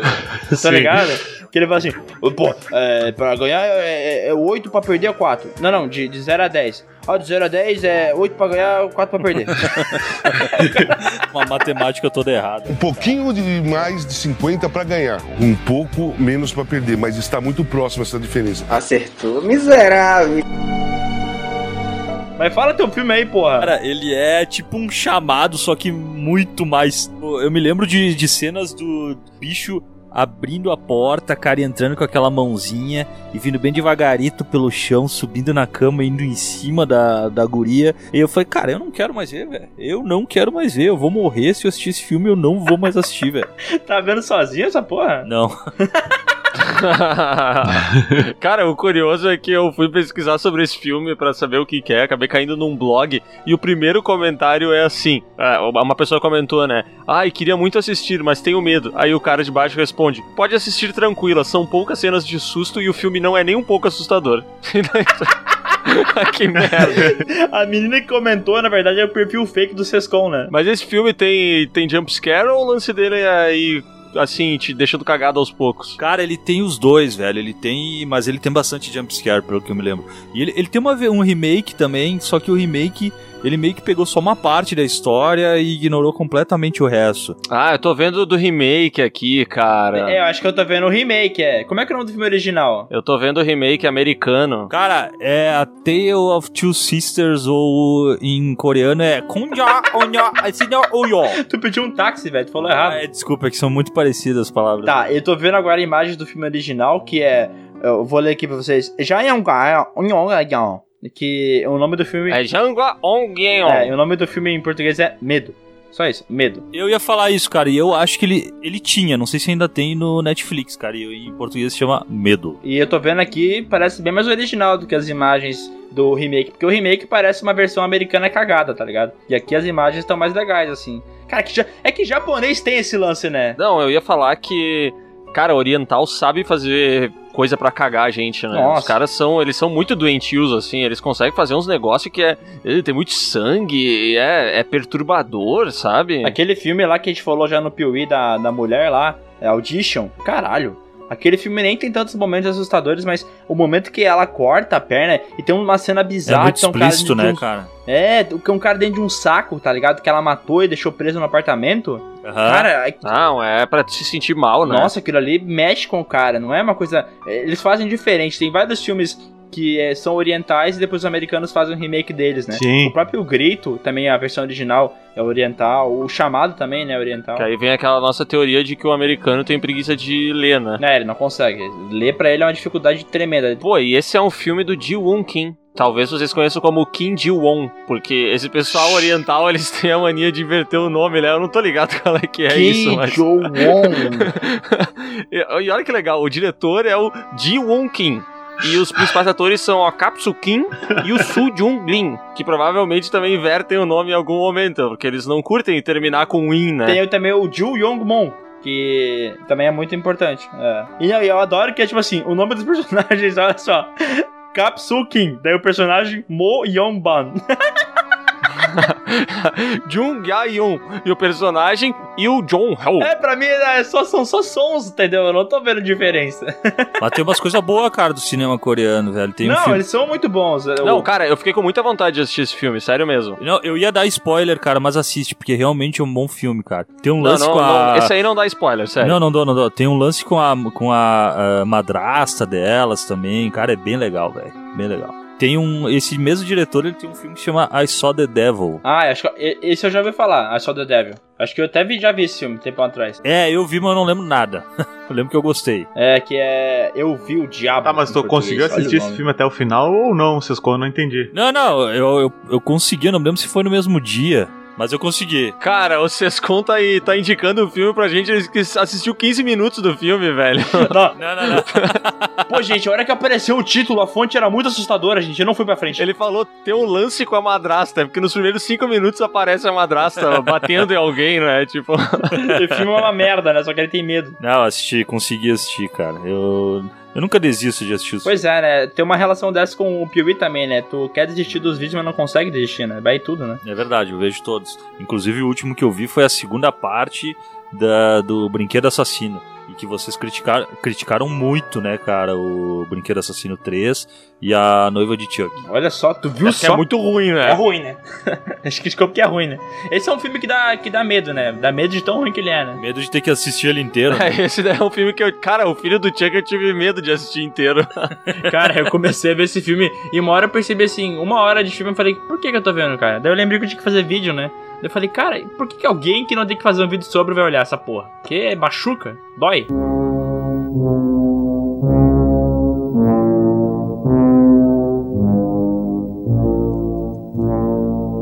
Eu coloquei aqui na minha lista, reparando aqui, eu botei o Iluminado, Louca Obsessão, Jogo Perigoso, O Homem nas Trevas e Janela Indiscreta. Todos eles têm uma casa gigante e poucas pessoas dentro dela. É, desse que tu falou, cara, Iluminado pra mim é um filme que, que deixa, me dá muito medo, porque não porque inteiro ele é um filme assustador, porque ele vai criando o clima aos pouquinhos, ele demora pra acontecer, mas ele tem cenas memoráveis, e cenas que me deixam com bastante medo. Uma delas é que Tipo a perseguição no labirinto, né? Que nem tem aí em Nova Petrópolis, aí tu te, te enxerga e tal. é, eu me coloco no Finalmente consegui usar essa piada em algum momento da vida. Nova Petrópolis tem... Eu, inclusive, a Prefeitura de Nova Petrópolis está convidando todo mundo a passar o, o Natal aqui na cidade da Serra Gaúcha, que é o Jardim da Serra Gaúcha. Léo, ganhei pago aqui pra faz, falar isso, se eu puder falar, tu deixa? Ganhou uma cuca? Ganhar uma cuca e uma, um ticket pra ir no Café Colonial. O Iluminado é o seguinte, cara, tem aquela cena que o Jack, né, o nosso querido Jack Maluco, que é o personagem principal do filme, ele tá subindo as escadas, ele vai pro banheiro lá, a hora que ele abre a porta do banheiro, ele vê uma mulher muito bonita, tal, e ele começa, ô, oh, que mulher bonita, porra, vou, vou dar um confere na mina. Daí ele chega na mina, e quando ele vai beijar ela, velho, ele começa a beijar e tá muito lindo, muito maravilhoso. E daqui a pouco dá um corte e ela vira uma velha horrível, com a pele derretendo já, assim, com a pele saindo para fora, assim. E ela começa a andar pra, pra cima dele com a mão pra frente, assim, cara. Aquilo me deixa com medo, cara. Aquilo é aterrorizante para mim. Velhas são aterrorizantes. Novamente a gente tá falando de um velho pelado. Né? É. pois é, né? O cinema tem esse, essa fixação com velhos pelados. Eu acho que o medo é de envelhecer. Ah, o Sescon sempre pega as nuances, né, cara? Ele vai na, na profundidade, né, cara? É uma crítica, é uma crítica na real, né? Porque eles trabalham, eles trabalham com a imagem, né, cara? Então, quando tu envelhece, tu tá perdendo teu trabalho, cara. Porra, velho, foda, hein? Mas o Eliminado vai mais longe, também tem essa questão sexual, né? Porque tem uma hora que a mina do cara tá fugindo lá, a esposa do Jack, e ela olha num corredor assim, no final tem um quarto com a porta aberta. E quando ela olha assim, tem um cara é, fazendo sexo oral em outra pessoa, assim. E daí quando a, o cara que tá fazendo sexo oral vira, ele tá usando uma máscara de coelho. E o outro cara que tá deitado na cama tá com um terno. Aquilo é uma coisa tão nada a ver e tão maluca que me deixa apavorado. Essas coisas que brincam com a bizarrice, com coisas que não fazem sentido, me deixam apavorado. Total. Adorei que eu fiquei sozinho. E outro, outro lance que tem no Iluminado que dá um. que pra mim pelo menos me deu muito pânico assim é que, porra, né, tu tá com a tua família, que teoricamente é o teu porto seguro, e de repente o pai enlouquece e quer matar todo mundo, né? Fico pensando assim, se um um dia tu tá em casa, teu pai lá tá assando uma costela bem gorda. Mas bah. Ah, ele pega o espeto e sai correndo atrás de Aí ti. ele surta e corre atrás de ti. Mas vem cá, guri, que eu vou te matar, che. Vem cá que eu vou pegar tua costela, che.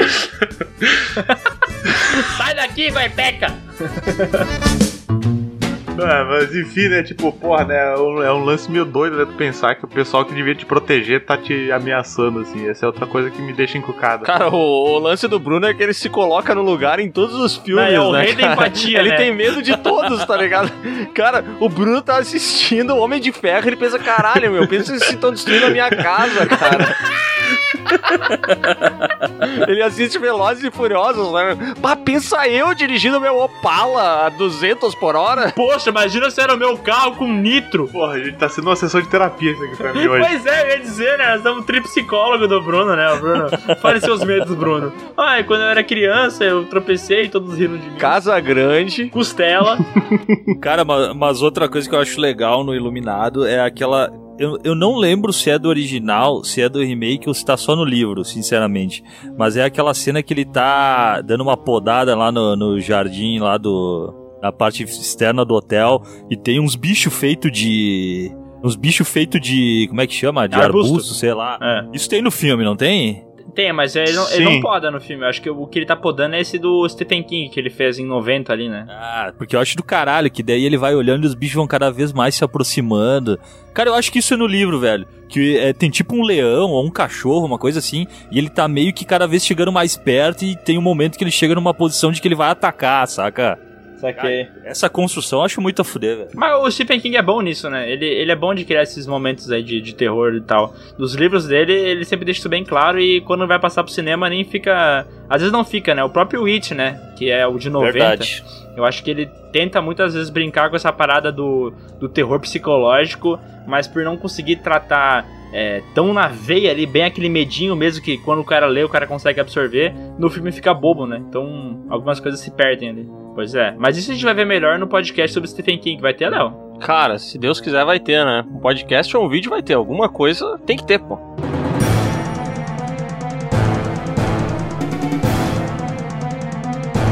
Outro filme, falando de filmes baseados em, em Stephen King, eu quero saber o que, que dá medo exatamente no Bruno em Louca Obsessão. Tem medo de quê? De estar de tá dirigindo, sofrer um acidente, ser pego e mantido em cativeiro. Tem medo de quebrar uma perna. Eles colocam no lugar do cara que escreve livros, ele como designer, vai que um fã do trabalho dele pega ele. Me pega que eu vou fazer um freela e nunca mais saia de uma agência, né? Não, cara, mas eu acho que é que essa questão do que a gente tá comentando do terror psicológico que o Stephen King constrói, né? De tu ver o cara lá preso na cama e ver a mulher dopando ele e coagindo ele pra ele nunca sair e tal, sabe? Vai, isso aí me dá um, me dá uma angústia, sabe? Tipo, puta que pariu, sai correndo agora. Daí ele vai tentar sair da cama, a mulher volta, sabe? Quebra o joelho. Nossa, esse, Quebra o joelho, é? esse filme é bizarro por causa que a atriz que faz a mulher lá, cara, nossa, ela, ela dá um medo só de tu olhar pra cara dela. Ela é muito psicó psicótica, né, mano? Tá louco. Ela ganhou Oscar por esse filme, não? Ganhou. O nome do filme em português é, é em inglês é Misery, né? Eu acho muito foda esse nome. É bem Sim, foda. ela tem uma cara de, de doida mesmo, né? Que- sem expressão. Cara, esse filme não me dá medo, mas ele é muito foda, né? Putz, todo mundo tem que assistir. Quem não assistiu ainda e tá ouvindo aí, ó, Louca Obsessão, é um filmão, cara. É muito fácil esse filme, eu gosto pra caramba. E isso aí, gente. Se forem se acidentar, se acidentem longe de pessoas malucas, viu? O Bruno é um cara que tem um nível de empatia muito alto, né, cara? Ele se coloca no lugar dos personagens, ele pensa nele mesmo. Tipo, vá, é um cara que estuda o filme de uma maneira diferente, tá ligado? Ele é o maior empata do- do- dos podcasts do Brasil. Puta, o Bruno. que é um empata? Um empata foda?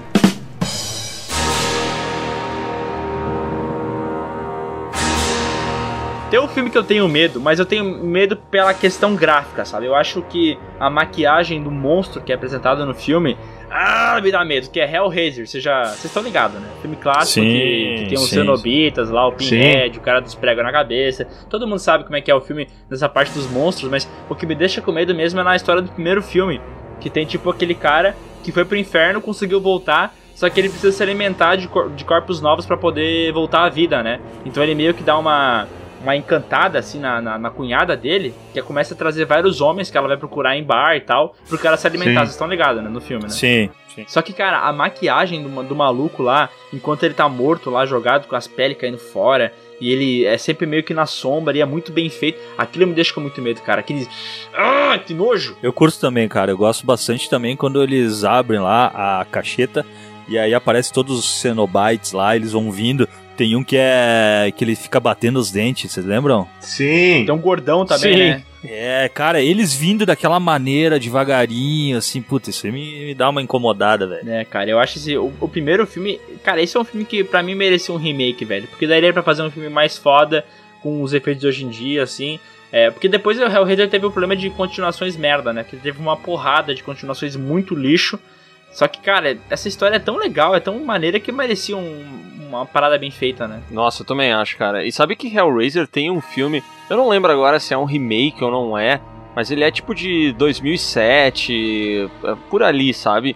Cara, é muito ruim, velho. Eu acho que é a pior coisa que eu já assisti na minha vida, cara. Pa- Parece, ele é amador de um nível assim que não tem explicação, velho. É, é, É aquele Revelations, Hellraiser Revelations, eu Cara, acho, eu não né? lembro qual é, meu. Eu só sei que é muito ruim, cara. É é um negócio assim tenebroso. Tu tá ligado qual é, Sescon? Cara, eu tô pensando naquele, acho que é Hellbound, se eu não me engano. Que ele, cara, ele virou qualquer coisa, né? Ele, ele tinha todo um. É que assim, os caras tinham que ter entendido que o, o filme do Hellraiser não é um filme de slasher qualquer, né? Essa figura do Pinhead ficou famosa porque ele é muito emblemático, mas ele é muito mais um terror meio que psicológico, assim, falando sobre é, os medos das pessoas do, do inferno e tal. Ele não é um filme de slasher que persegue as pessoas e mata, né? Tipo, cara, olha essa maquiagem que eu mandei pra vocês aí no Discord do primeiro filme. Mano, isso é muito bem feito, dá muito medo, aflição. Sim, é foda. É um Jogos Mortais do jeito bom, tá ligado? Aham, aham. E É, é, ou Hell World, acho que é, não sei, cara. Ele, bah, mas ele era muito ruim mesmo. Hellraiser Revelations, é isso aí. É de 2011 o filme, não é 2007. Cara, mas eu acabei de ver que tem um Hellraiser 2018, cara. Ah, eu, eu acho que foi lançado ano passado, mas ninguém deu bola porque ele não é da mesma, mesma pessoa. É, se foi de 2018, eu acho que ele foi do- lançado no ano passado, esse. Até porque a gente tá em 2019, né? Esse eu fiquei pensando. Não, é que eu quis dizer que esse aqui não é um filme mesmo, ele é só, tá ligado? Ele não faz parte do, do pessoal que criou o filme e tal. Ele é meio que um fã-filme. Que ele é até vendido como vídeo, Hum. não é tipo filme. Ah, foi lançado entendi. aí, tá ligado? Ah, se bobear é melhor até que. Não, ele é, a nota dele é 4.3 de 10 no MDB, então não deve ser melhor não. Melhor que o Revelations. Ah, não, não, não, mas tá bem, né, pô? Um cocô no meio da rua é melhor que o Revelations, né? Cara, pois é, né, meu? Tem tanta criatura legal, esses cenobitas são tão legais. E os caras não conseguiram, né? Faz um zilhão de anos que Hellraiser não tem um filme bom. Pois é, e nessa versão nova aqui que tu mandou, Léo, a maquiagem dele, ele tá parecendo aquele Stender natalino, saca? Tem os cravinhos e os, e os cortes xadrez. E ele tá fofinho, né? Ele tá meio redondinho, gordinho.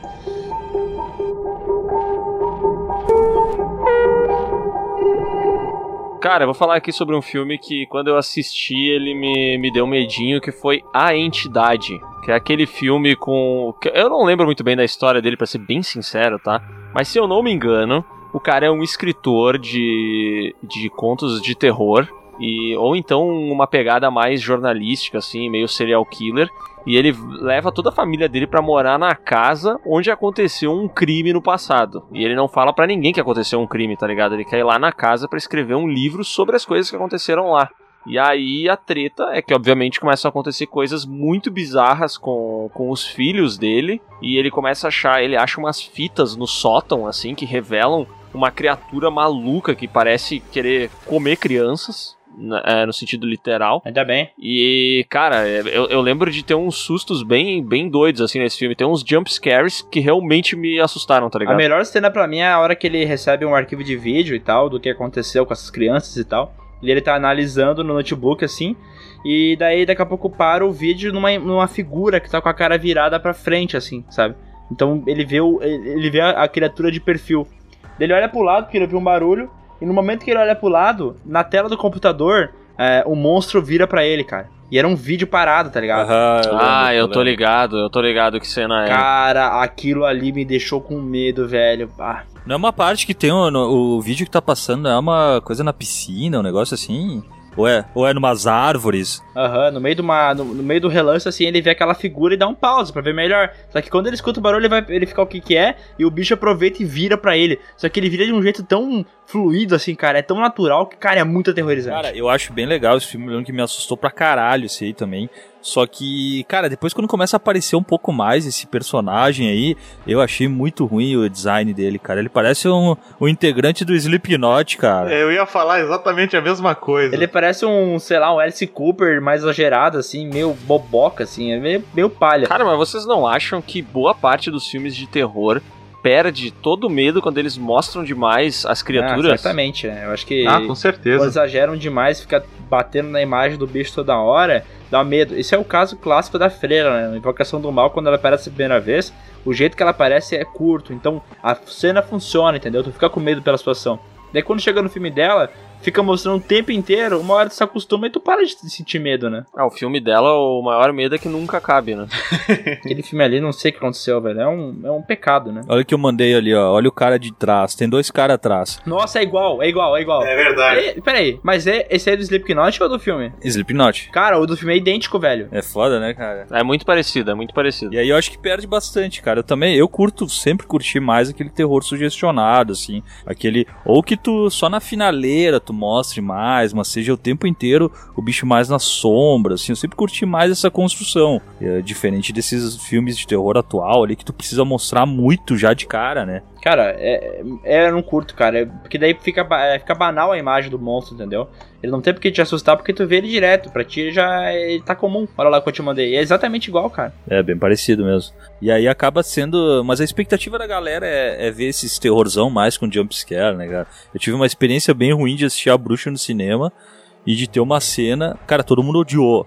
E tem aquela cena que ela começa um corvo a, a- a morder o peito da mulher, uma coisa assim, é. Ai, aquilo é muito agoniante, velho. Puta que Cara, pariu. o cinema inteiro começou a rir muito, cara. Muito, muito, muito. Todo mundo saiu xingando muito, velho. Ah, as pessoas são bestas, né, cara? É, sei lá. Eu, todo mundo que não gosta de bruxa. Ah, cara, a bruxa é, é, um quem não gosta de bruxa pra mim é tem que rever seus conceitos, cara. Cara, a bruxa foi um filme que, que me deu medo, assim, porque eu assisti ele também à noite, chuva, sozinho em casa. E ele tem esse lance de construindo o clima, né? E tu sempre acha que vai acontecer alguma coisa e a parada não acontece, assim. Então tu fica naquela naquela gastura assim, esperando, né, pra, pra quando que eu quando que tu vai me cagar de verdade. E aí tu passa o filme inteiro se cagando, na real. Cara, e a hora que, que dá o clímax do filme ela conversa com o Pod, velho. E, e ela fala assim: Ah, se mostra aí. Fala, se você existe mesmo, se mostra. E daí a gente acha que não vai responder e ele responde. Ele fala: O Felipinho What Negro, né? do you want? É, o Black Phillip, né? Cara, quando ele manda aquele What do you want? Cara, eu acho muito foda. Escreva-se no Piuí. Nossa, tu fez, tu fez muito parecido, cara. O What do you want? É que eu vi a cena muitas vezes, eu aprendi a fazer. Cara, eu acho aquilo muito foda. Aquilo me deixou apavoradíssimo, velho. E é aquele, todo aquele conceito do, do, do bode meio que virar um pirata, sabe? Bah, eu acho aquilo muito absurdo, muito nonsense, mas muito massa ao mesmo tempo. E depois ela corre pelada na floresta, chega numa, num culto de várias bruxas peladas é, flutuando em volta de uma fogueira. Mano, Ve- velho pelado. Velho pelado de novo, cara. é velho pelado. Isso aí fode a a conclusão do podcast é que pessoa pelada dá medo, Não, né? não, velho pelado. Cara, e mas aí é que tá, eu acho que é tão massa essa construção que tu não leva susto, mas tu fica o tempo inteiro tenso, cara. É, isso isso te, te emerge no filme, cara. Então, pra mim, a experiência é muito mais legal.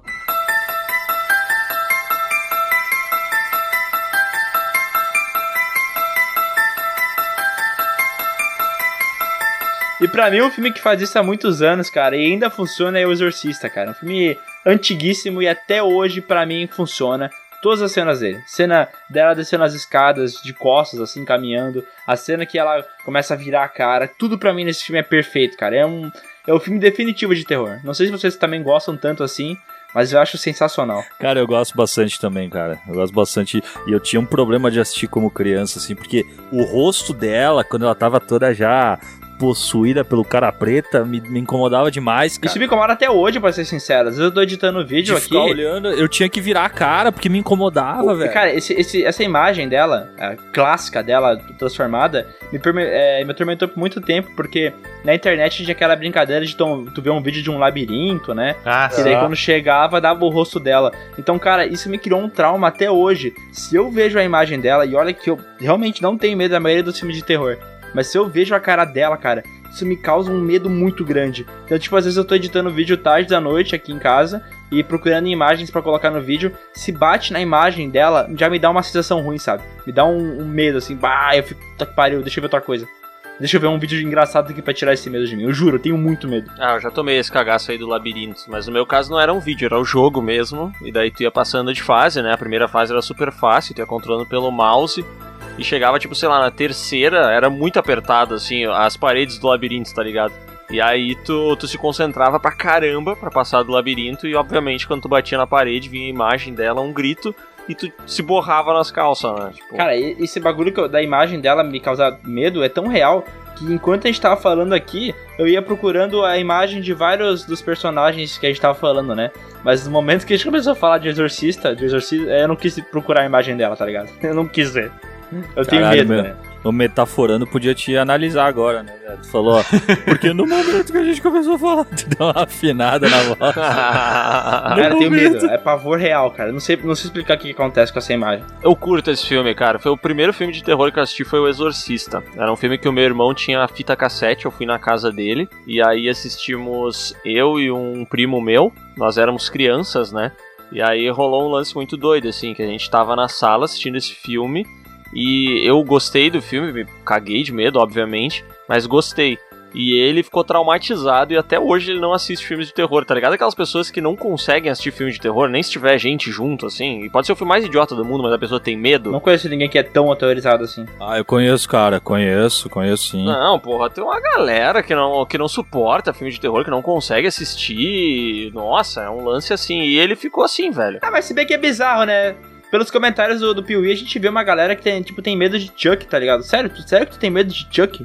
Medo mesmo do Chuck? Como é que tu pode ter medo dessa porra, velho? Então, realmente, eu acho que tu tem razão. Tem gente que é apavorada demais mesmo. Cara, esse filme, ele, ele se utilizava do lance de ser baseado em fatos ou não? Cara, eu não, não lembro, né? Eu, eu acho que não, tá? Mas eu posso estar errado. Mas ele começa, assim, a história do padre lá, que começa a se envolver com a família da, da mulher que é- tem dinheiro, a filha dela começa a apresentar umas paradas. E eu acho muito massa nesse filme que ele vai desenvolvendo a história de que talvez ela tenha um problema mental, alguma coisa, tipo, um retardo, alguma coisa assim. Eles começam a levar ela pra fazer estudo do cérebro e fala, mano, tá tudo certo com a tua mina, não tem nada de errado. Mas ao mesmo tempo, as consequências físicas e as de atitude da guria, tu vê que tem alguma coisa errada, sabe? E o jeito que vai construindo essa história, é, meio que reverberando no passado com aquele lance do Pazuzu, que é o demônio que entra nela, né? Que tem todo aquele lance de arqueologia, deles ter encontrado uma estátua. Cara, eu acho isso muito foda. Esse filme é sensacional, velho. Cara, mas eu acho que o Exorcista ele, ele foi baseado até na história da, da Emily Rose, não foi? Uma coisa assim. Até porque quando foram fazer a investigação da Emily Rose, achavam que ela tinha problema mental mesmo, que não tava possuída e tal. E aí o filme roteirizou em cima disso. O primeiro filme é de 73, né? Se eu não me engano, Emily Rose tem uma. Uh, tem uma, ele é uma- ela era alemã, não era? A mulher a original. É. Se eu não me engano, tem um filme alemão que ele fala o outro lado da história, como sendo uma guria com problemas psiquiátricos tratada pela como se ela tivesse alguma possessão. É, mas aí tu vê que, na verdade, a vida que imita a arte, né? Porque esse filme, O Exercício de Emily Rose, é baseado no, no caso real, que é de 76, tá? 76. E o filme O Exorcista é de 73. Ou seja, o filme saiu antes do caso real. Ah, tá. é, então eu me confundi, porque eu tinha a impressão de que eu tinha ouvido algum boato sobre isso. Não, meu, mas tem. Não, não, mas tem aqui, ó, tô vendo. O livro de. Foi, é baseado num livro, né?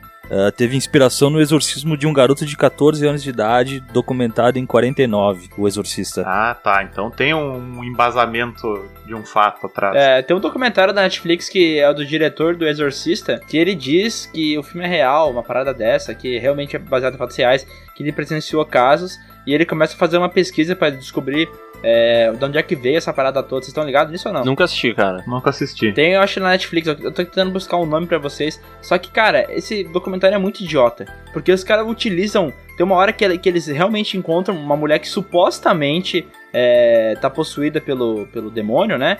E ele começa a participar da parada. Só que, velho, a mulher, eles estão usando o efeito sonoro de jogo do Call of Duty Zombies, tá ligado? pra fingir que a mulher tá possuída, cara. É o mesmo som. Então, cara, claramente, é, eles estão querendo fingir que uma parada é real, só que não tem embasamento suficiente pra provar que é real. Que é o que acontece com boa parte dos programas envolvendo espíritos, ovnis e qualquer coisa do gênero, né? Aham. Os caras vão, ou documentário, eles vão, investigam pra caramba, fazem toda uma volta e no fim das contas, tipo, a conclusão é que não dá pra concluir se é ou não é.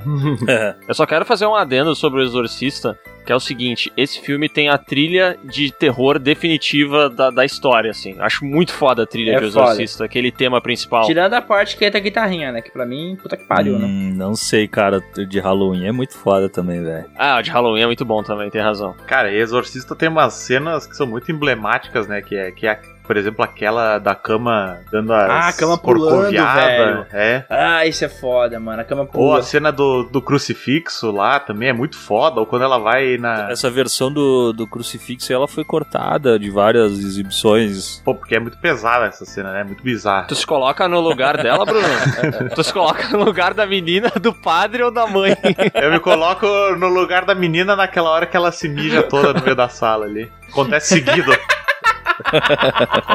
Cara, mas eu acho que foi, foi o exorcista que começou a, a, a criar em mim esse medo de pessoas pálidas com olhos escuros, né? Porque quando aparece aquelas cenas estilo Jequiti do Pazuzu, assim, que ele. Cara, e eu ia falar isso. O Pazuzu, quando ele dá um só um rapidinho, né? Só um framezinho dele aparecendo. Sim, Cara, Isso é muito foda. isso é muito foda. Isso é foda. Porque aparece rápido e tu fica com aquela maldita curiosidade pra ver como é que é, né? É, e aquela imagem fica pra sempre na tua cabeça, cara. Eu, eu sempre que eu vejo aquela imagem eu também lembro. Cara, é muito louco. O, o filme é, que eu falei, o documentário, que é fakezão, é, o nome é O Diabo e o Padre Amorph, tá? Que, que conta com o, o diretor do filme, o William Friedkin, ele participa do documentário, né? E, cara, é, vocês têm que ver, tem na Netflix, eu acho, se eu não me engano, e é muito tosco. Muito tosco. Então vocês vê só pra ver o quanto as pessoas se esforçam pra provar que uma história é real. Porém, o filme é muito bom e é independente da, do documentário, né? Ah, e o filme também tem muito da- das histórias de bastidores, né? De gente que morreu na produção, do diretor maluco que dava É, tiro. conta mais essa história aí, porque tem um lance desse, não tem? Tipo, uma galera morreu envolvida na produção? Sim, é, eu não, não sei muito a fundo, tá? Eu vou contar no, no que eu ouço falar. Mas parece que, que, por exemplo, aquela cena do padre que ele cai na escada e morre, ele morreu de verdade, usaram um take no filme, ou quando o diretor queria que a galera tivesse uma reação mais natural, assusto, ele entrava com um revólver no, no meio do set e dava uns tirambaços pra cima, assim, pra galera ficar apavorada, né? Sério isso, velho? Sim. O homem que refrigerava o quarto onde aconteceu as cenas de possessão morreu de maneira inexplicável. Um vigia noturno que cuidava dos cenários foi morto a tiros durante a madrugada. Um carpinteiro cortou o polegar fora. Ah, vai tomar no cu, né, velho? Ah, vai tomar no cu, velho. Cara. O cara, o Lula também cortou um, um dedo na, no torno, porra. Cara, o filme amaldiçoado nunca é amaldiçoado, velho, na boa. É. É sempre essa história. Um cara caiu do ônibus no dia seguinte, aí um cidadão que era amigo de não sei quem perdeu um dedo. O cunhado do primo do cara que segurou a câmera tropeçou e quebrou o pé. Ah, tomar no cu, né, velho? Aí também eu acho que toda essa, essa mística em torno da produção também deixou o filme com essa, sei lá, com essa roupagem de, de grande filme de terror de todos os tempos, sabe? Acabou construindo o negócio de que o filme também era amaldiçoado. Exatamente, isso contar aí. essa história era um É. negócio que, que não ia dar bom, né, meu? Exatamente. Pois é, mas assim, será que falar sobre o filme num podcast pode dar alguma treta? Não sei. Claro que não, cara. Porque, sei lá, eu tô aqui gravando um podcast e a luz da cozinha tá dando umas piscadas meio estranhas, mas eu acho que é. O problema é na luz só.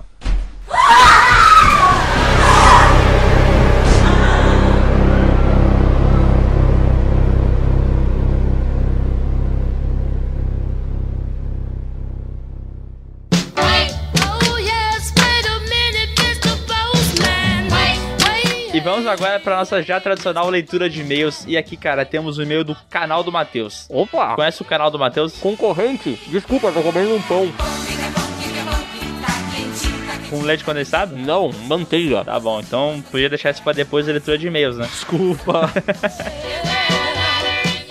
Ele colocou aqui, ó. Só que tem uma treta, ó. Ele colocou e-mail sem assunto, ó. É a última vez que a gente vai aceitar um e-mail sem assunto. A próxima vez, pelo amor de Deus, coloca o assunto. Eu estou sentindo uma treta! Ah, e-mail sem assunto, o Cláudio deleta, a gente já falou. É, coloca aí o assunto. Mas ele colocou aqui, ó. Olá, meu nome é Matheus, tenho 12 anos e conheci o canal de vocês em 5 coincidências ridículas em filmes de terror. Daí vi todos os seus vídeos que lançava e também vi todos os podcasts. O cara é um, um grande fã, um cara do bem. Adorei ele. E um fã jovem, né? Um fã aí com uma idade muito abaixo dos nossos tradicionais fãs. Então, coitado, ouve muito palavrão e coisa errada em vídeos e podcasts. A mãe dele provavelmente odeia a gente, né? Certamente. Ele botou aqui, ó. Enfim, quero três temas para podcast e três temas para o canal. Oh, podcast, patrão. ele, ele tá dando ordens, né? Aham. Podcast, paródias de filmes famosos, melhores e piores continuações de filmes e filmes mais esperados de 2020. Olha só, isso é legal, hein? Eu, ó, esse de 2020 achei muito interessante, hein? Mas vai virar vídeo, né? Vai virar vídeo isso aí, né? Com certeza. E no, no canal ele quer Saga Todo Mundo em Pânico, Saga Star Wars e Saga DC. Saga Star Wars a gente gostaria muito de fazer, a gente até tava falando isso em todos os vídeos do, do Piuí, eu acho que sempre comentava. Só que, cara, eu, eu gostaria de entender o que aconteceu com o hype do filme de Star Wars. Tu, tu sabe, Léo? É impressionante, né? Cara, ninguém quer saber de Star Wars, eu não entendo. É, Esse, esse novo filme que tá pra sair,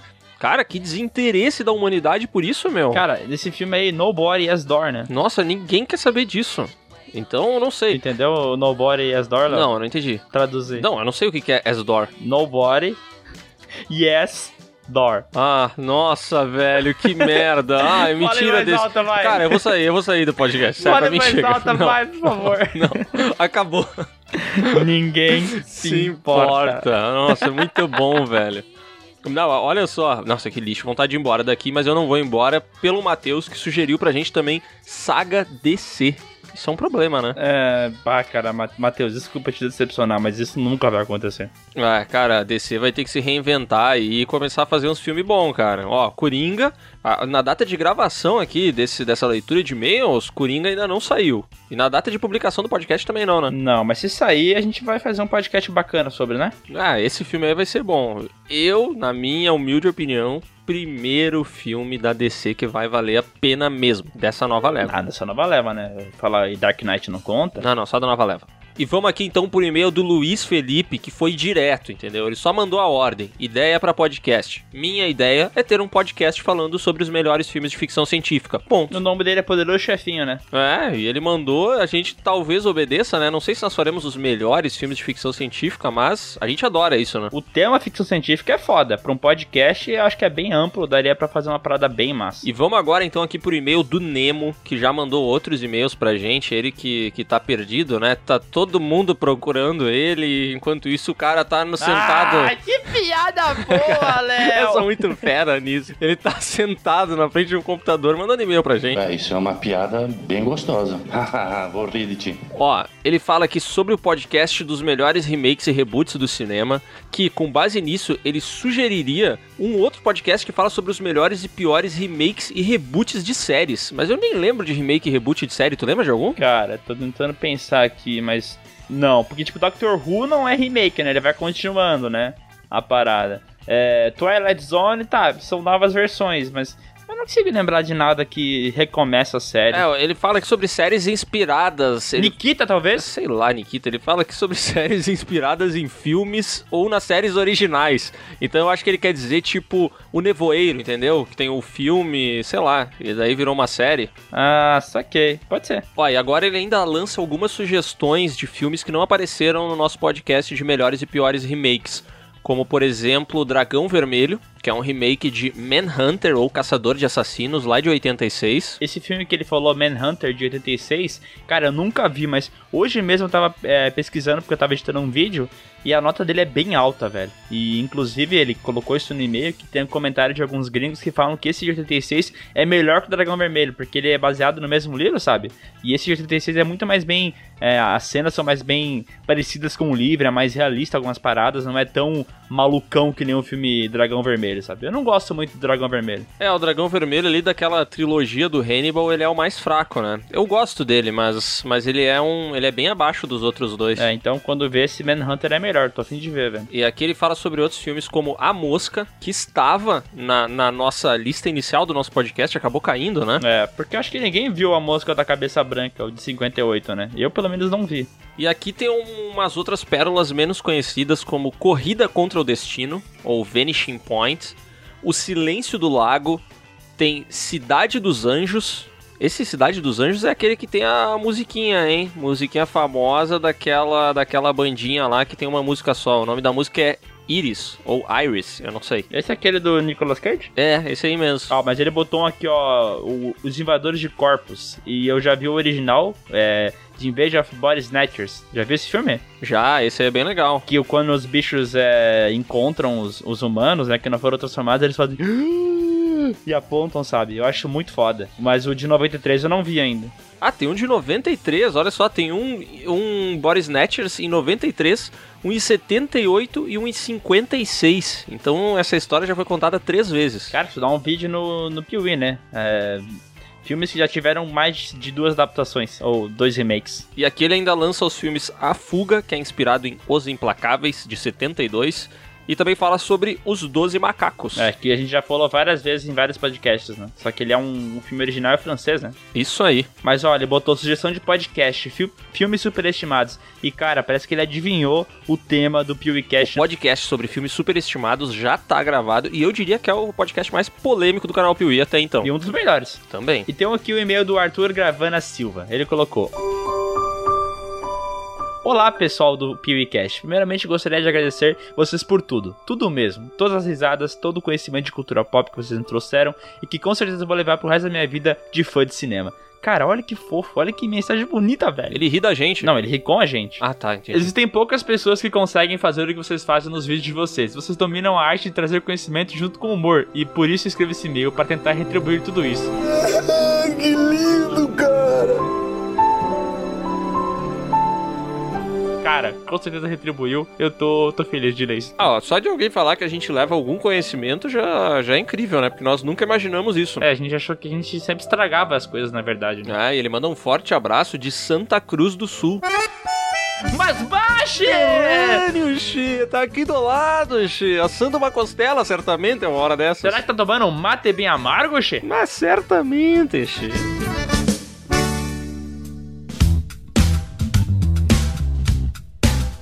E aqui a gente tem um e-mail do Zemuron Vieira. Cara, as pessoas que mandam e-mails pro Piuí, elas têm nomes sempre únicos, nomes exclusivos. Zemuron parece um vilão do Power Rangers, né? Cara, isso aqui é uma audiência qualificada, não existe outro Zemuron, apenas esse. E sabe o que ele falou? E o Zemuron, ele acha foda o nosso canal, o Piuí, porque ele tem 35 anos e ele vê a gente abordando temas que ele classifica como maneiros, sem gírias adolescentes e outras coisas meio infantis de outros canais. É verdade, a gente não se fantasia pra fazer os vídeos, né? É verdade, eu nunca precisei pintar o cabelo pra ganhar inscrito. Por isso que temos poucos inscritos. Droga! Eu vou pintar de rosa!